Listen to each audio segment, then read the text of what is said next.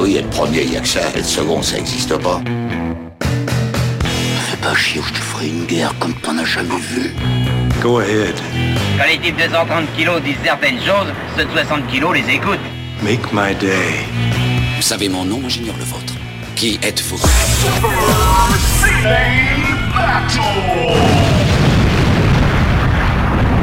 Le second, c'est un con. Super Ciné Battle, c'est le podcast où nous établissons le classement ultime du cinéma. Nous prenons vos listes de films que vous nous adressez pour les classer du meilleur au pire afin d'obtenir LA liste ultime. Ceci est notre épisode 105 et on enregistre beaucoup, beaucoup plus tôt que prévu. Là, il est 10h heure française, comme on dit chez toi. Et euh, de 10 l'autre heures, côté, heure savoyarde. au revoir Savoyard. Et de l'autre côté d'une, j'ai le très positif Stéphane Boulet.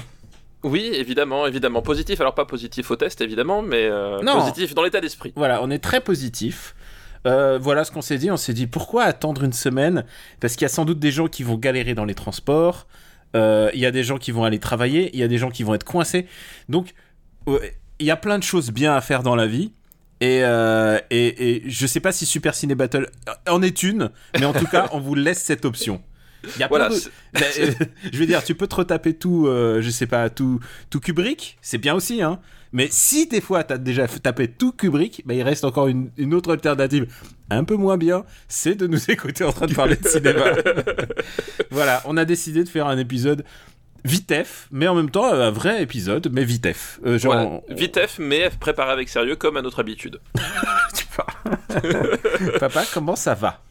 Euh, bah écoute, euh, ça va, ça va. euh, je, euh, je- j'apprends à pédaler dans la spool comme tout le monde, donc ça va. C'est bien, c'est un exercice intéressant. C'est pas mal, c'est c'est pas mal. Et tu veux que je te dise mon current mood à moi? Je vais, je vais te le faire écouter. Si tes petites dents te font mal, moi je... Serre-moi très fort, ne me laisse pas, je me sens bien dans tes bras. Avec toi je voudrais aller partout, c'est moi le ton ami, ton doudou. Je remercie Jean-Baptiste pour ce cadeau, mon fils. et tu sais quoi Euh, et Pourtant, il y a 800 chansons dedans, mais alors, Am- Amandine, elle a déjà tout entendu. Alors, elle en peut plus. Et, et- et- et ce n'est que le début. Et ce n'est que le début. Et et tu sais quoi Je remercie tous les gens qui ont été de beaux conseils, qui m'ont dit, tu sais quoi pendant qu'il est tout petit, profites-en, voyage, va au resto. C'est facile quand il est petit, j'ai envie de dire. Nice timing. Donc voilà, en fait c'est notre épisode vitef, mais avec sérieux, pour, euh, bah, pour vous accompagner où que vous soyez. Et, et si vous nous écoutez pas, ça fait aucune différence parce que vous nous écoutez pas en ce moment même. Donc, Donc vous c'est- ne savez pas c'est- qu'on enregistre, voilà. Donc tout va bien. c'est peut-être votre premier épisode et donc on vous explique euh, de quoi il s'agit. On, on- bah, comme exactement je le disais, Super Ciné Battle, classement ultime du cinéma. Nous prenons vos listes et, vous, et on les classe dans la liste ultime. Pour nous faire parvenir des listes, c'est toujours possible et j'en prends très très régulièrement des nouvelles. C'est supercinébattle at gmail.com et donc voilà, trois films par liste et un titre si vous voulez vous la péter. Et euh, papa, Oui, je suis là. on est euh, dans les années 2010 et on a 39 films dans les années 2010. C'est ça, nous sommes dans les années 2010 et euh, attention, ça, rigole pas, c'est vrai qu'on a, on a plutôt un bon rendement et aussi on a un, rendement de fail assez impressionnant aussi. Oui, c'est vrai. On a, il y a beaucoup de films qu'on a vu. Là, j'ai essayé de faire un truc un peu calibré. J'ai essayé de faire le télépathe, le faire le professeur Xavier, mais avec des cheveux, pour essayer de voir ce que t'as vu ou pas. Je me suis dit, est-ce que ça tu l'as vu, est-ce que ça tu l'as pas vu? Et euh, on va juste faire le rundown de, des films euh, qu'on a classés. On va faire les 12 premiers, tiens. Premier contact Premier contact, effectivement, le, le film de science-fiction suivi par un autre film de science-fiction, à savoir Interstellar. Ensuite, Drive. Tout à fait, qu'on a classé au dernier épisode d'ailleurs, Ensuite, It Follows. qui était notre barrière haute quand on a démarré ces années 2010. Donc, il est toujours quatrième. Cinquième, c'est Scott Pilgrim. Sixième, c'est Meru. Septième, c'est Snowpiercer. Huitième, c'est Green Room. Neuvième, c'est Dread. Dread, deux films de confinement quand même, hein, Green Room et Dread. C'est vrai. Et euh, Cloud Atlas, pas du tout un film de confinement. Voilà, Rien à voir. l'exact opposé Vice versa, pas du tout. Vice versa, qui je pense sera disponible sur Disney Plus quand on. Et je pense que Disney Plus, ils ont leur, ils ont un truc à jouer là. Bah, je pense que tout ceci n'est qu'une euh, une sorte de, de campagne marketing euh, à l'échelle mondiale pour Disney+. Ah, moi je croyais que c'était pour The Last of Us 2 et je trouvais que la campagne marketing allait un peu trop loin. C'est quoi, symbole d'un marketing devenu fou, c'est ça, pour, pour rendre Exactement. pour rendre hommage à notre ami Corentin Lamy. Euh, 11 euh, vice versa et 12e Revenant. Donc voilà, c'est et La cabane dans les bois, pas du tout un film de confinement. Je pense qu'on peut mentionner les, les plus bas.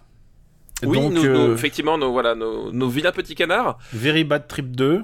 Green 33e. Inferno. Ouais, Green Inferno c'est nul. Arthur 3 c'est vraiment un chier. Transformers The Last Night, c'est pire. Mais tu sais quoi, Transformers The Last Night, genre, tu peux pas avoir Transformers The Last Night sans l'avoir eu en box DVD avec les autres. Tu peux Oui, pas l'avoir, tu peux c'est pas ça. l'avoir comme ça. Donc si, donc franchement, t'es obligé de savoir que c'est nul à ce niveau-là. Euh, Pixel, Oui, Pixel. euh, euh, les visiteurs à la Révolution.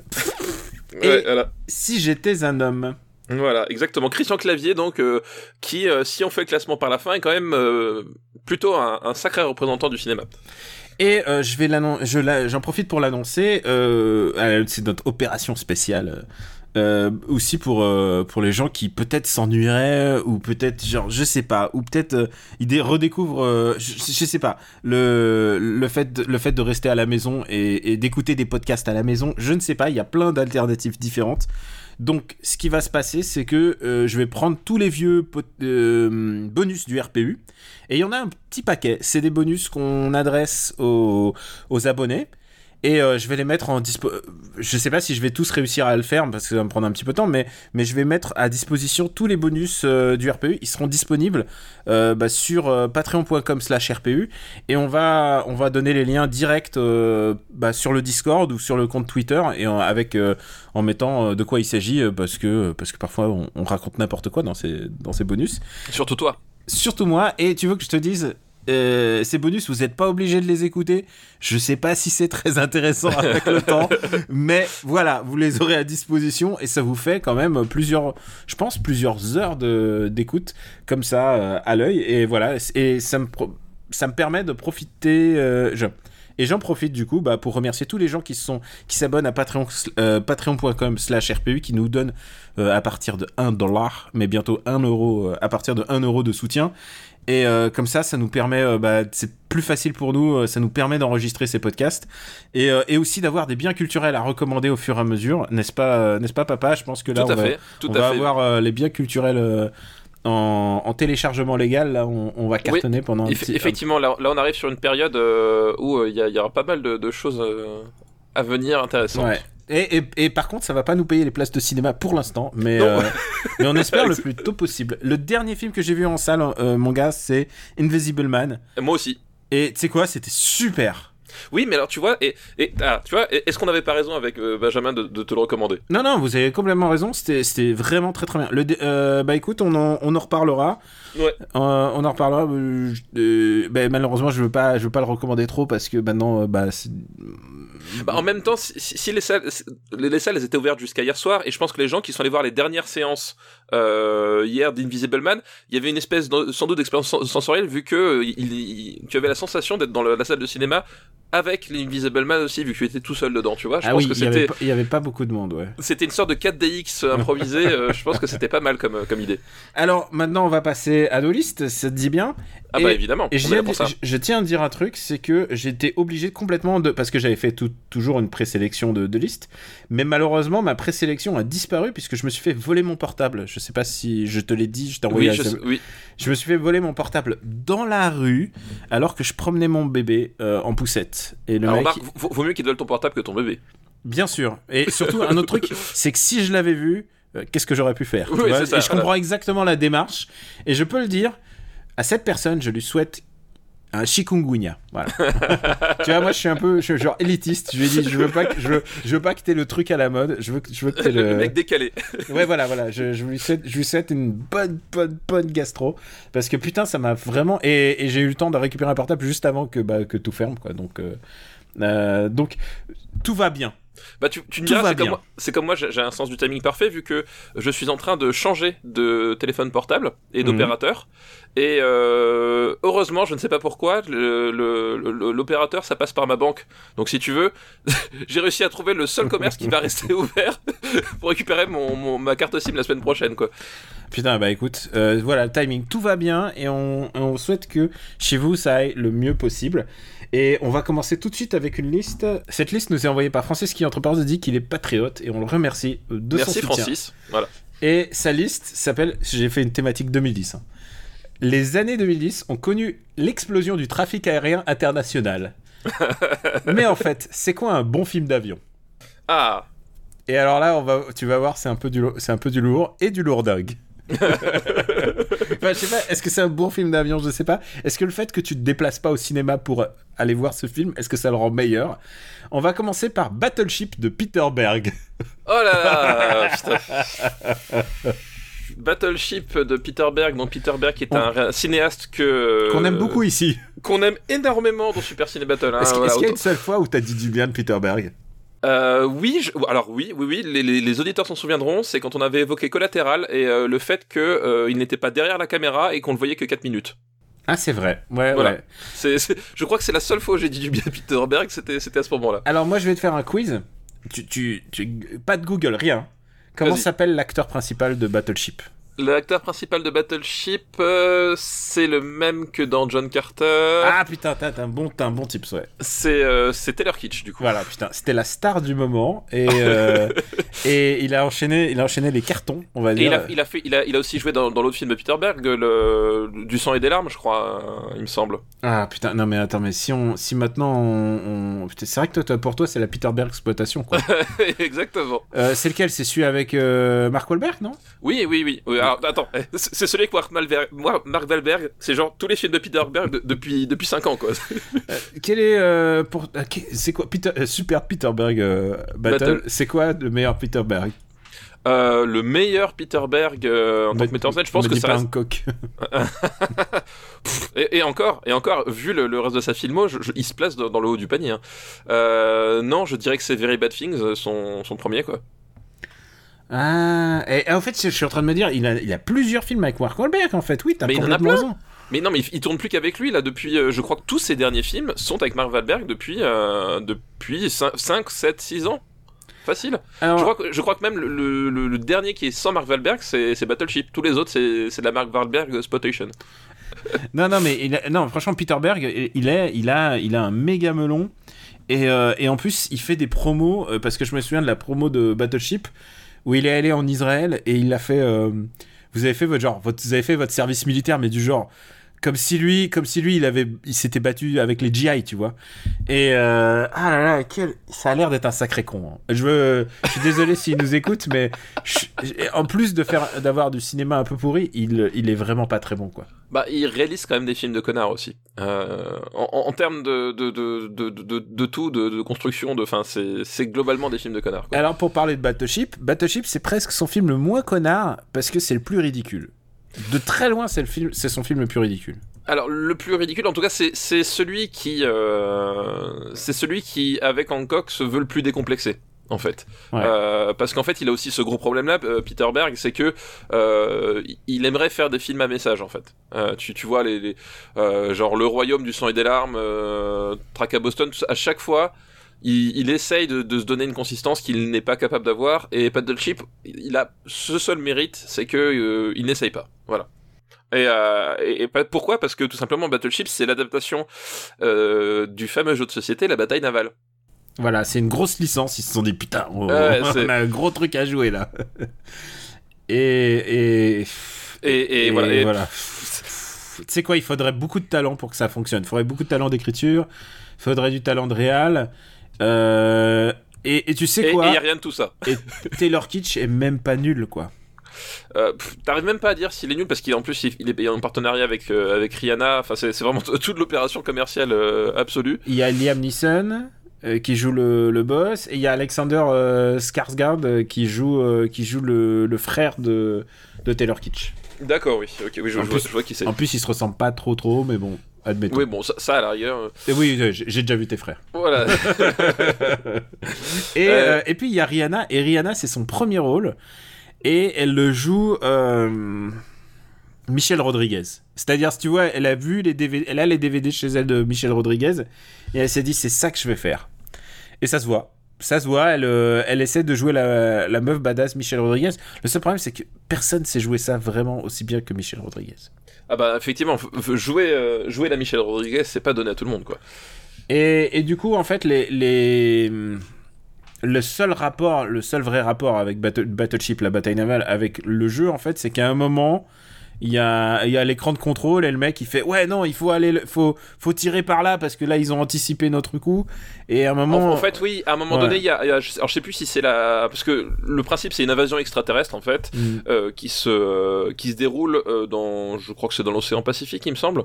Et bref, euh, le, gros de la, de, de la résistance de l'originalité de ce place-là, c'est que ça se déroule en milieu, euh, principalement en milieu aquatique, au lieu d'être euh, dans, dans des tours à San Francisco. Enfin voilà, c'est ça l'argument de, de base. Et effectivement, à un moment donné, je sais plus, mais je crois que c'est les extraterrestres. euh, ils projettent, mais genre c'est genre une scène, une grille euh, qui matérialise, voilà, bah, une grille de, de toucher coulé euh, sur l'océan. On n'a jamais trop compris pourquoi. Et enfin voilà, enfin c'est ça, ça pas grand grand rapport effectivement. Et en même temps, comment tu veux, euh, comment tu voudrais traduire le euh, voilà, je ne sais pas. Non non, c'est genre ils n'ont aucune idée de ce qu'ils sont en train de faire. Je me souviens qu'il y a tout un plot sur le fait que Taylor Kitsch il veut euh, il sort avec la, la meuf du de la fille de l'amiral donc Liam Neeson. Ah oui, c'est vrai. Et Liam oui. Neeson, il le regarde genre, ouais, ça ne rien. et tu sais quoi, Liam Neeson, il prend son chèque, mais il est content d'être là et il, il se donne à fond. Non, tu. Je veux, oui, enfin, c'est comme, comme, comme toujours, comme de toujours, Liam Neeson. Et Voilà, alors, il y a un moment, pour moi, qui rend ce film Cosmo Nanar 2. Mais alors, Cosmo Nanar 2, alors j'aime bien un moment. Non, non, parce que parce que c'est nul. Et ensuite, il y a un moment, genre, où j'ai pissé dans mon froc de rire. Euh, c'est le moment où euh, ils ont plus de navires. Tu, tu vois le- lequel je veux parler?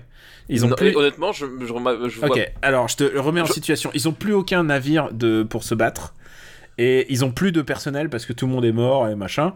Et donc ils se disent ce qu'on va faire, c'est qu'on va euh, reprendre les navires de la Seconde Guerre mondiale. Ah oui, mais bien sûr, Et oui, ils- bah oui, et, oui. et là, Oui, et là ils disent on va reprendre le Miss USS Missouri, tu vois. Oui, non, non, mais les, les gars, ils s'en sont toujours parmi, quand même. Et les mecs, genre les, les, les bateaux qui ont été dé- décommissioned, quoi. Les bateaux, Euh. ils ont plus d'armes à bord. Ils se sont dit, mais avec qui? Ils disent, on va appeler les vétérans de la Ouais, guerre. ouais, non, oui, et non, là, t'as oui. les vétérans, genre, ils sont tous yeux, ils ont genre 80 ans, ils se lèvent, tin, tin, tin. Mais genre, c'est Michael Bay. Alors, je sais pas si la volonté est parodique. Je sais pas si Peter Berg y croit. Je crois qu'il y croit.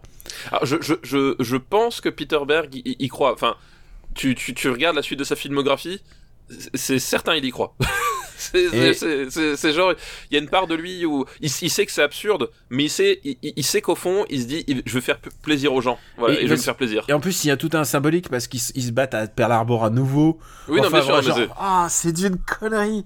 Et tu sais quoi, le moment où vi- vient, je me souviens précisément de cette scène quand j'ai vu dans, dans la salle. Je sais pas aux États-Unis, peut-être qu'ils se lèvent en faisant des des des saluts euh, des, des saluts au drapeau. Mais moi, j'ai pleuré de rire.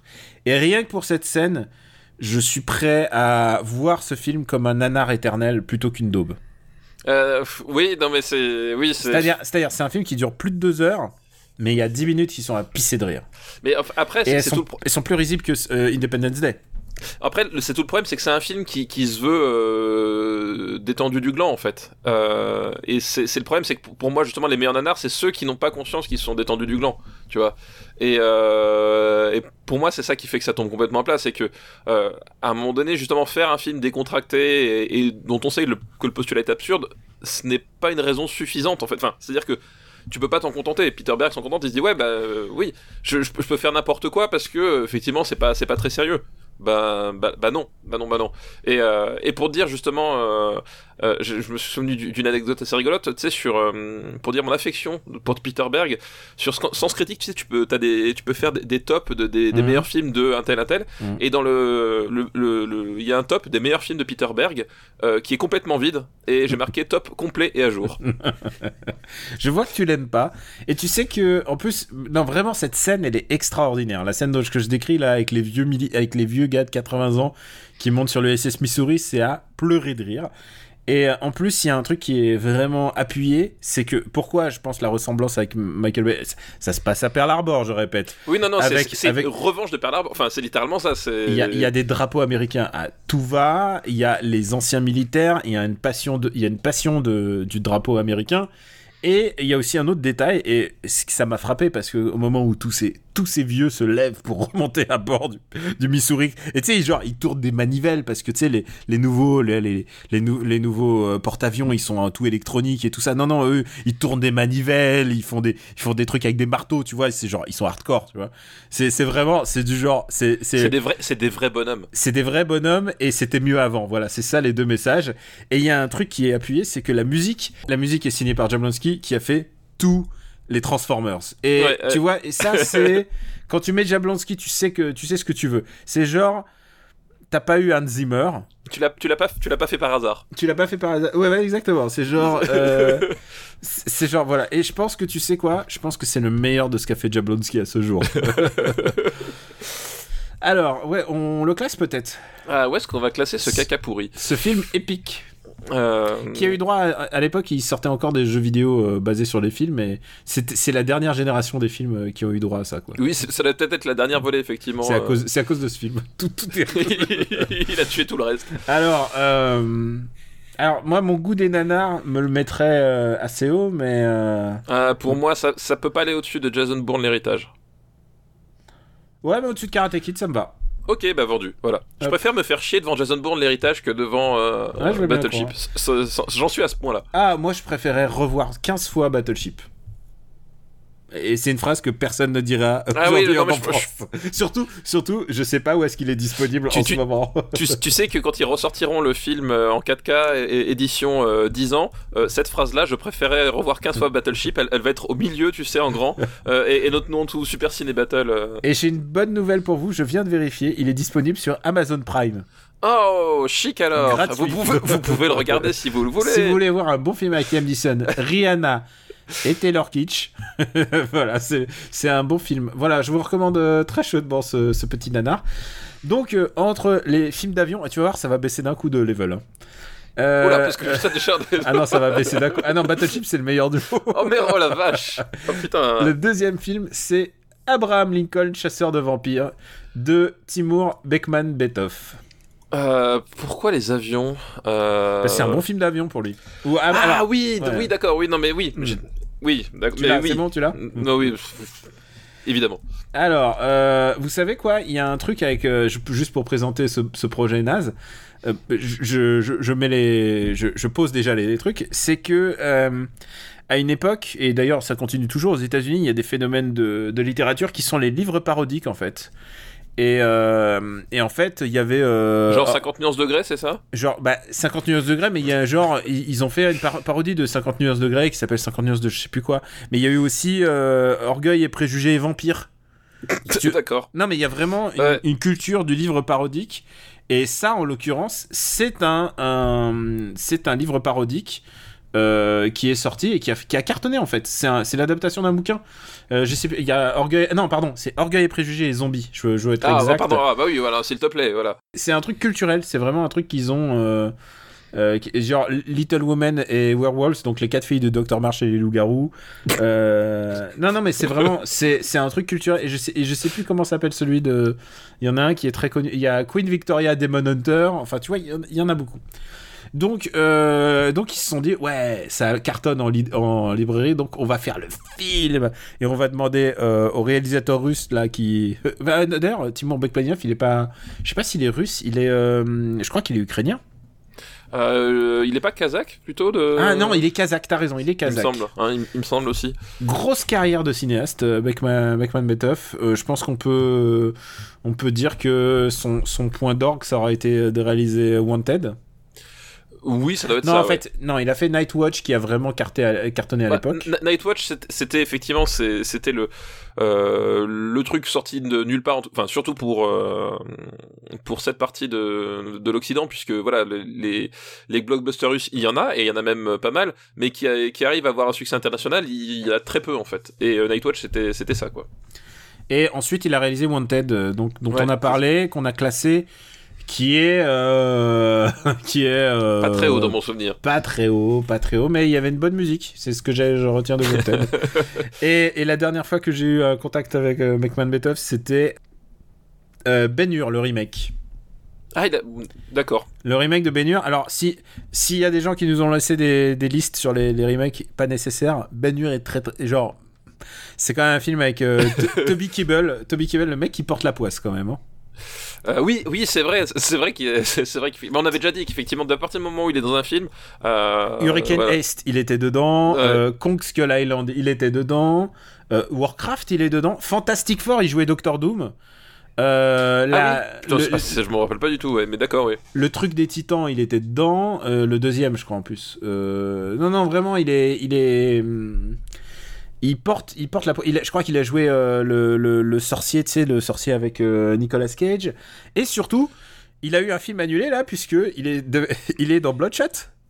Ah bah oui, putain oui, alors, alors, ça va être très très bien, dis donc, Bloodshot. Un Bloodshot malheureusement retardé euh, à cause des événements. Nous sommes un peu tristes. Hein. Et c'est dommage pour parce la que-. Parce que moi, j'allais le voir euh, mercredi à sa sortie. hein. Ah bah j'imagine, oui. J'espère qu'il y a. je- Enfin, j'en suis à espérer un gros leak, quoi. Tu vois, genre vraiment parce que je, je sais pas ce qui peut euh, m'empêcher de. Non, mais en plus, c'est pas un mauvais acteur, c'est juste qu'il a, il choisit les projets les plus pourris de l'histoire. bon, on a, on a fermé, on a ouvert cette parenthèse. On va revenir sur Abraham Lincoln qui n'a pas euh, Toby Kebbell, mais par contre, il a euh, Dominic Cooper.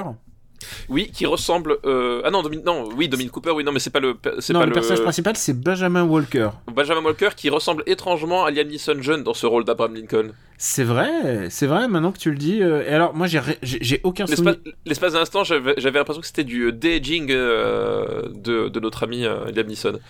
Et bah d'abord pour le pour, faire Abraham Lincoln, ils sont obligés enfin il s'est il a été grimé pendant il a été grimé quoi parce qu'ils ont essayé quand même et il y a il y a quand même euh, Marie-Elisabeth Winstead qui joue dedans, Oui, c'est vrai. qui joue euh, la femme de Lincoln. Tu sais quoi, je comprends pas ce truc de on fait des biopics sur les présidents, d'ailleurs il y a un biopic sur De Gaulle et de prendre des pers des alors autant le mec ils essaient qu'il ressemble un peu mais la femme elle ressemble pas du tout parce que Isabelle Carré ne ressemble pas à Tante Yvonne.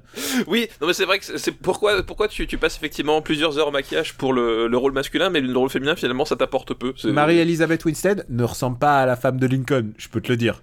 Mais en même temps, est-ce qu'on essaie de chercher de la cohérence Non. dans un film où c'est Abraham Lincoln qui tape des, des, des- des vampires? Non non, bien sûr, évidemment, évidemment.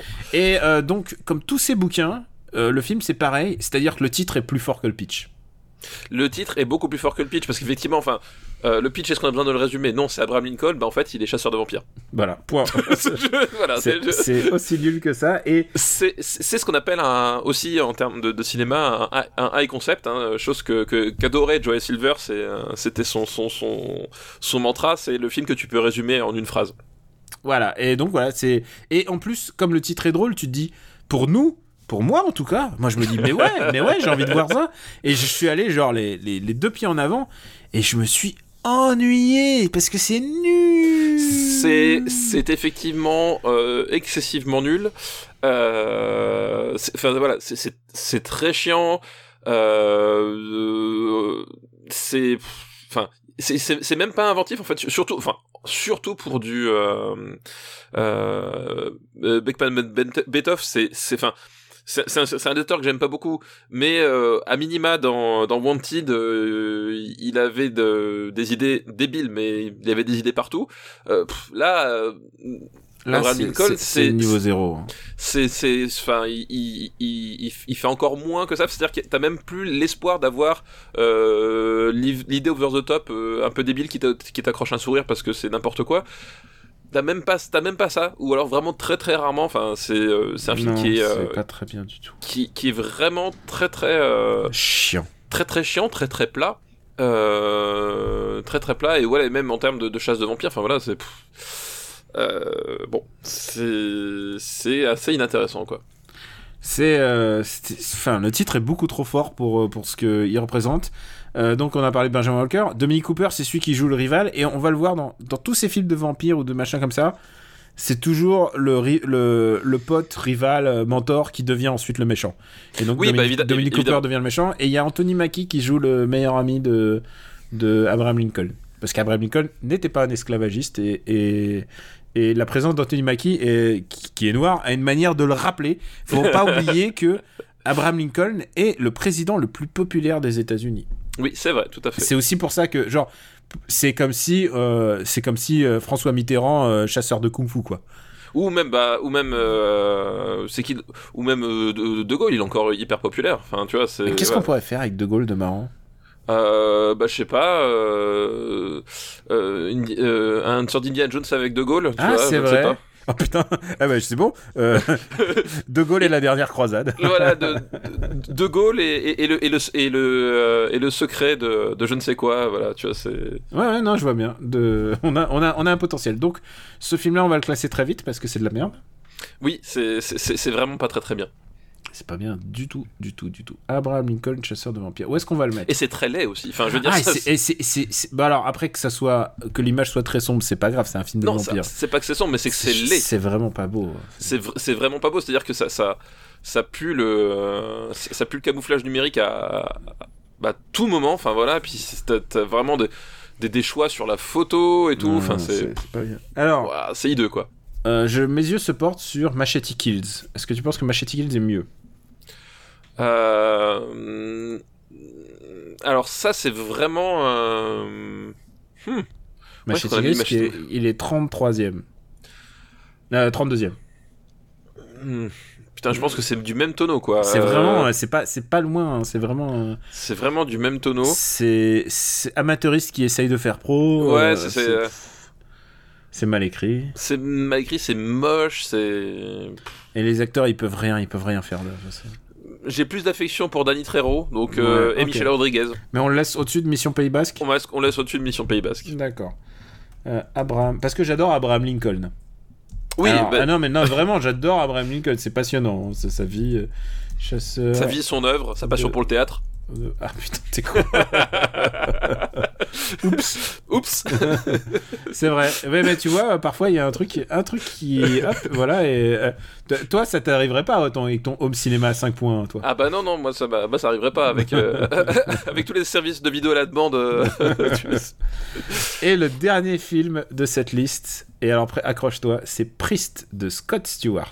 oh la vache oh, Ah, alors- oh. Alors, vous vouliez des nanars cosmogoniques? On, on y est. On est en plein dedans. C'est un comics à la base, c'est ça, un Priest? Alors, c'est plus qu'un comics, c'est un manhwa. C'est un, c'est une bande dessinée coréenne Ah, c'est coréen, d'accord. Ah, tu vois, je, je le savais pas, qui a d'accord. été publiée en France. Et je me souviens à l'époque, j'avais, euh, euh, je m'étais intéressé au marché du manga pour pour pour euh, un boulot pour un boulot et je me souviens, j'étais tombé dessus et je me suis dit mais qu'est-ce que c'est que ce truc? Et en gros, euh, c'est euh, tout ce qui est dans la mouvance de Helsing, le manga, hein, je précise, pas Van Helsing. hein. Bah, ou même, même, même là, pour le coup, Van Helsing, le film avec euh, la perruque de Hugh Jackman. Ah putain, oui, c'est vrai qu'il y a ça. Bah Putain, oui, on n'a jamais là- parlé de Van Helsing, mais il va falloir, il va, va falloir un jour exorciser. il va falloir qu'on en parle. à- Il va falloir qu'on en parle. Voilà, et oui, c'est dans la même, c'est dans la même mouvance. Hein. C'est, bah, ouais, c'est ouais. euh, bon, on est, on est dans le. Alors, Putain, comme- c'est- c'est- alors ça, c'est, tu nous as gâté pour une première liste, hein, dis donc. Ah, mais, euh, attends, attends, la deuxième. attends, la deuxième. Voilà, la vache. Euh, alors, comme les, les autres films précédents, c'est un film qui est rentré dans ses frais et tu te demandes comment c'est possible. Et il y a un truc qui me. Il y a plusieurs trucs qui me viennent en. Alors, d'abord, il faut juste remettre, resituer. Par, où, par où prendre ce film? Il Voilà, faut resituer le contexte. C'est l'histoire de prêtres ninja euh, fortement inspirés d'Assassin's Creed. Oui, qui euh, traque toutes sortes de De vampires. de bestioles, ouais, de- des vampires, euh, dans un- une sorte de monde post-apocalyptique. Ouais, c'est un monde- c'est post-apo, ouais. Euh, puisque il y a voilà il y a des euh, il y a à la fois le il y a à la fois Midgar puisque euh, Putain, mais c'est vrai, qu'est-ce que ça ressemble à Midgar? C'est c'est ouf hein, la, la- ville quoi Incroyable. Et surtout, quand ils partent de la ville dans leur moto, Oui. tu fais putain, mais c'est fucking Midgar. ouais c'est donc il y a à la fois Midgar et à la fois les euh, les euh, les zones euh, euh, les zones campagnardes complètement désertiques euh, et isolées voilà Et euh, ouais, et alors c'est un western mais chrétien. Puisqu'en fait, euh, donc les prêtres sont, sont ces super ninjas euh, Avec ultra une croix au milieu du front. avec une croix tatouée au milieu du front. Et je crois que au moment où ça commence, les prêtres sont un peu mis au banc de la société parce qu'ils ont déjà rendu leur, ils ont rendu service et il y a un joug de euh, la de l'église en fait. C'est genre le, le, le motto, c'est genre euh, respecter l'église, euh, sinon tu trahis Dieu ou enfin il y a un truc comme ça. C'est ça, exactement. Oui, il y a, il y a une histoire. En fait, il y a, il y a, il y a, je si je me souviens, un une sorte, prêtre. voilà, une sorte de, de complot sous-jacent, en tout cas de lutte de pouvoir au sein de l'Église. euh, euh, qui fait que euh, c'est une, période de crise et de remise en question et puis le, le héros justement il est au-dessus de tout ça c'est un c'est un vrai prêtre euh, Mm. euh, voilà noble et euh, droit dans ses bottes jusqu'au bout Le grand prêtre en question, c'est Christopher Plummer. Le grand oui le, le, le, effectivement le, grand ordonnateur Et qui est, oui, c'est vraiment, il est, euh, tu sais, c'est, le méchant dans, dans le nom de la rose, quoi. À ce niveau-là, c'est genre, c'est genre, il y a marqué sur son visage que c'est un enfoiré. Et Christopher Plummer, il le joue très bien. Et il y a une vraie question que je m'in- je m'interroge sur sur ce film, euh, euh, visiblement très malade, c'est quand même la présence de Paul Bettany. C'est quoi, c'est quoi l'arc de carrière de Paul Bettany? Je n'en ai aucune idée Parce que Paul Bettany joue exactement le même personnage euh, que dans Da Vinci Code. que dans Da Vinci Code effectivement Il a des cicatrices sur le dos, il a un prêtre. euh, Ouais, oui, c'est- très très trou- troublant effectivement. euh, il joue le même personnage que Da Vinci Code, sauf que cette fois-ci, euh, il est du côté du bien, mais il y a cette cette même cette même endoctrinement jusqu'au boutiste et ce même jeu, j'ai envie de te dire, euh, très euh, très porté sur le, le, roba- le- le regard exubérant. hmm. Euh, oui, parce que parce que Paul Bettany est, est d'un sérieux. Il est olympique. ah, c'est impressionnant quoi. Autant en face de lui, il y a, il y a Karl Urban qui fait, euh, Qui, fait, le méchant. Et il, fait le- il- il fait le taf. Enfin, qui fait le méchant. Qui fait l'ancien copain devenu Voilà. méchant, comme on l'a dit dans le film qui fait précédent. un copain qui, qui est devenu méchant. Autant Karl Urban, tu vois que voilà, il, Il a aucun doute. Il a aucun doute. Il, s'amuse et il sait très bien qu'il est en train de payer ses impôts. euh, voilà, il, il a pas de souci. Autant Paul Bettany, il est en mission, mais euh, mission façon actor, actor studio quoi. Il est. Et je me demande comment tu fais. Et alors, ce qui est bizarre, c'est qu'il avait quand même une- un truc. Une carrière assez audacieuse, euh, Paul Bettany. Enfin, je veux dire, il a joué. Enfin, il avait joué dans Dogville, tu vois. Euh, et. Et. Et, et, il est, il, est- devenu Jarvis. et soudain, il est, de- il est devenu euh, Vision. Oui. Au Oui, début, il devient Jarvis puisqu'il est, il est la voix de Jarvis dans Iron Man 1, 2, 3. Et ensuite, bah, il devient Jarvis dans, dans Age of Ultron. Et, et n'oublie pas qu'il était le méchant dans, dans Solo. Ah bon Solo, tu te souviens Solo Oui, oui, alors je me souviens. c'était un side project de Star Wars à la fin de la décennie 2010. Et il joue, le- il joue le méchant, d'accord. Putain, je me rappelais pas du tout. Je crois qu'il. Je suis. alors, je l'espèce- suis pas sûr. de, parce que l'espèce de mec qui, qui envoie le, enfin qui, qui, qui envoie le, la, la, la meuf de solo, enfin qui avec une, chasseur de primes ou je sais pas quoi, enfin. c'est le. Non, c'est le, le, le Kaïd, c'est le, c'est le Kingpin. De, D'accord, je m'en- ah, je de- et. Oui, c'est le mec qui se fait. C'est le mec qui aurait dû être joué par euh, Michael K. Williams et qui a été re- retiré euh, du montage. D'accord, ok. Enfin, qui a été complètement retiré du montage. Qui a été retiré, ils ont tout retourné. Solo étant un projet assez compliqué, on en reparlera un jour. On en reparlera un jour. Mais c'est un projet euh, enfin, solo, solo, ça me fascine complètement quoi. Ça fait, genre toutes les marques étaient là, genre ne faites pas ça et ils l'ont fait. Et euh, non vraiment, il a un choix de, un choix de carrière vraiment bizarre et pourtant il a l'air d'être un mec très sympa. Alors je pense que, je pense qu'effectivement c'est un, un individu euh, humainement très sympa, mais alors. Et, et il est marié à Jennifer Connelly. D'accord, ok. Donc Donc, ça- euh, donc je pense que je suis persuadé que c'est un mec bien. c'est forcément un mec bien. C'est un mec bien. Et ils avaient joué ensemble dans Beautiful Mind. Tu te souviens de Beautiful Mind? Euh, oui, avec, euh, euh, Russell Crowe. Russell Crowe, ouais. Mm, Que- dont je suis pas fan. Non, je suis pas fan non plus. Je suis pas, je suis, on aura l'occasion aussi d'en reparler puisque je crois qu'on l'a pas, on l'a pas classé. Donc Paul Bettany se la joue à fond. Karl Urban Ça fait plaisir. se fait plaisir. Et il y a un truc que j'ai remarqué, c'est que il y a Maggie Q et c'est Ouais. ça l'égalité. euh, des, des personnes dans le blockbuster, c'est que Paul Bettany porte une soutane noire euh, Assassin's Creed, mais Maggie Q a quand même la courtoisie quand même de porter une, une euh, combi cuir. Il a quand même la courtoisie effectivement de, de porter une combinaison en cuir euh, parce que c'est ainsi que le dogme fonctionne, j'imagine. C'est Euh, les règles. je- ce, sont les règles, hein, telles que dictées par le Vatican. Voilà, c'est que les, les nonnes du futur sont en combi cuir. C'est ainsi. Ne croyez pas que ça, que ça ajoute un peu de qualité euh, à ce film parce que Euh, le reste, c'est ah, c'est vraiment du- c'est un film d'une laideur et d'une euh, Oui, c'est- extrêmement. Déjà, effectivement, c'est extrêmement laid, c'est extrêmement bête.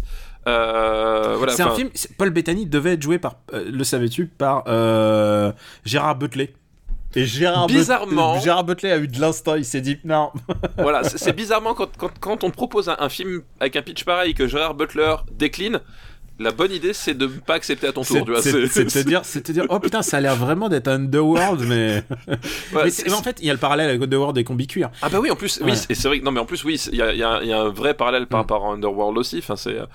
Euh, Il y, a, Euh, il y a juste un truc que je sauve, et c'est pour ça, je pense que ça va le sauver au classement. Est-ce que, ce, est-ce, est-ce que ce sont les, euh, les, les, les, les, les croix, les croix shuriken Ah, c'est vrai qu'il y a oh, les croix shuriken en image de synthèse dégueulasse. Il y a des croix shuriken en image de synthèse dégueulasse qui attaquent une créature euh, en image de synthèse dégueulasse aussi. Ah, c'est Parce que- vraiment, ça a très très parce mal. Et ce film était supposé sortir en 3D en plus, je crois. Oui, oui, en plus. Et, et en, plus, là, on est en plein dans, dans cette période où le, le- le- les studios s'amusent à. À comment ça s'appelle? 3Diser. Voilà, à retradiser et à faire, euh, et à faire du, du, du blockbuster à tendance horrifique, mais, euh, mais pour enfants. C'est-à-dire que euh, t'as. Enfin. T'as, tout est lisse, tout est, tout est, tout est propre. Enfin, c'est vraiment, t'as, Mm. tu vois, tout est fait pour que ce soit le plus, le plus neutre possible visuellement euh, en termes d'impact. Et euh, du coup, c'est, enfin, c'est, complètement grotesque. Enfin, t'as le montage qui va avec, qui massacre les, euh, les scènes d'action. T'as les, t'as l'utilisation complètement pourrie de câbles et de CGI pour Ah. compenser le fait Ah que les ouais. acteurs savent pas se battre. Oh là là, Enfin, c'est terrifiant. Voilà, t'as tout qui, tout est là. C'est-à-dire que c'est vraiment le, le, le, projet, le stigmate absolu du, de, de, des, des pires choix des années euh, 2000-2010 en termes de, de blockbuster à tendance, euh, à tendance épouvante, quoi. Enfin, c'est. Et toi qui es fan de Paul Bettany aussi de, je sais pas comment il s'appelle le réalisateur de ce truc, c'est Ça, alors, euh, ça, je m'en souviens plus. Là, c'est euh, Scott Stewart. Tu sais qu'ils ont filmé, un- ils ont eu un film ensemble qui s'appelait Légion. Est-ce que tu l'as vu? Oui. Putain. Est-ce que tu me le recommandes? Je l'ai pas vu. Euh, oui, Daniel, je te recommande Légion. De la même façon que tu me recommandes beaucoup de comédies françaises avec Christian Clavier. Eh, j'ai choisi aucune liste avec des comédies aujourd'hui. Putain, merci de m'épargner. Ouais. Alors, euh, c'est vraiment nul, mais il y a un truc qui sauve ce film à mon avis. C'est si vous si vous le regardez à tout hasard, il est dispo sur Netflix, je crois, ou sur euh, soit sur Netflix, soit sur euh, Amazon. Ou, il est dispo, il est très facilement dispo. C'est pas Auquel Priest, tu parles? Priest, ouais. Et je crois qu'il est sur Amazon Prime. Et Amazon Prime. Il y a un truc qui est qu'il faut savoir sur ce film, c'est qu'il faut pas louper les, les, les quatre premières minutes. C'est un dessin animé réalisé par Gendy Tartakovsky.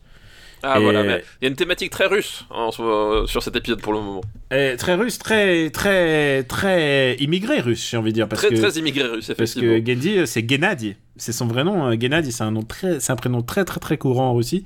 Et euh, bah ils sont ils sont barrés, euh, ses parents se sont barrés, je crois, bah, au moment de la chute de l'Union soviétique en 90 quoi. Donc, euh, et si vous connaissez pas Gendy euh, Tartakovsky, euh, vous connaissez peut-être euh, peut-être son travail puisqu'il a travaillé. son truc le plus connu, c'est c'est la série animée Star Wars. Ah, Clone Wars? Clone Wars. Et, D'accord. et en l'occurrence, Clone Wars, c'est peut-être ce qui s'est fait de mieux post les, les trois films originaux. Alors, j'aime pas Clone Wars, mais c'est vrai qu'à choisir, je préfère regarder Clone Wars que les trois films, les trois films euh, Ou- voilà, ou euh, Samurai- qui, ou Sam- qui ont suivi après. Quoi. Ou Samurai Jack. Ah oui, bah, Samurai Jack, oui, ça c'est vachement bien. Ouais. Non, c'est vraiment un très très très grand animateur. Et un jour, euh, j'espère qu'on aura l'occasion d'en reparler plus longuement. Les 4 minutes qui sont au début euh, lui font pas complètement justice. hein. Je, je vous avoue, c'est pas. C'est pas, c'est pas ce qui. Bon, mais c'est.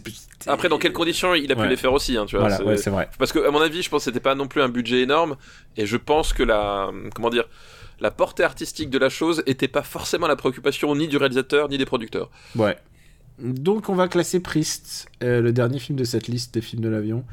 Où est-ce que tu le vois Euh, je, je- je- personnellement, je trouve que c'est le pire de, de- de- de- des trois. hein. Euh, c'est le pire des trois. Ouais, mais c'est mieux que Transformers Last Night. c'est mieux, c'est mieux. Alors ça, ça, c'est le cas de beaucoup de films, de toute façon. c'est mieux et- qu'Arthur 3 et c'est mieux que Green Inferno. Et c'est mieux Ok. que Very Bad Trip 2.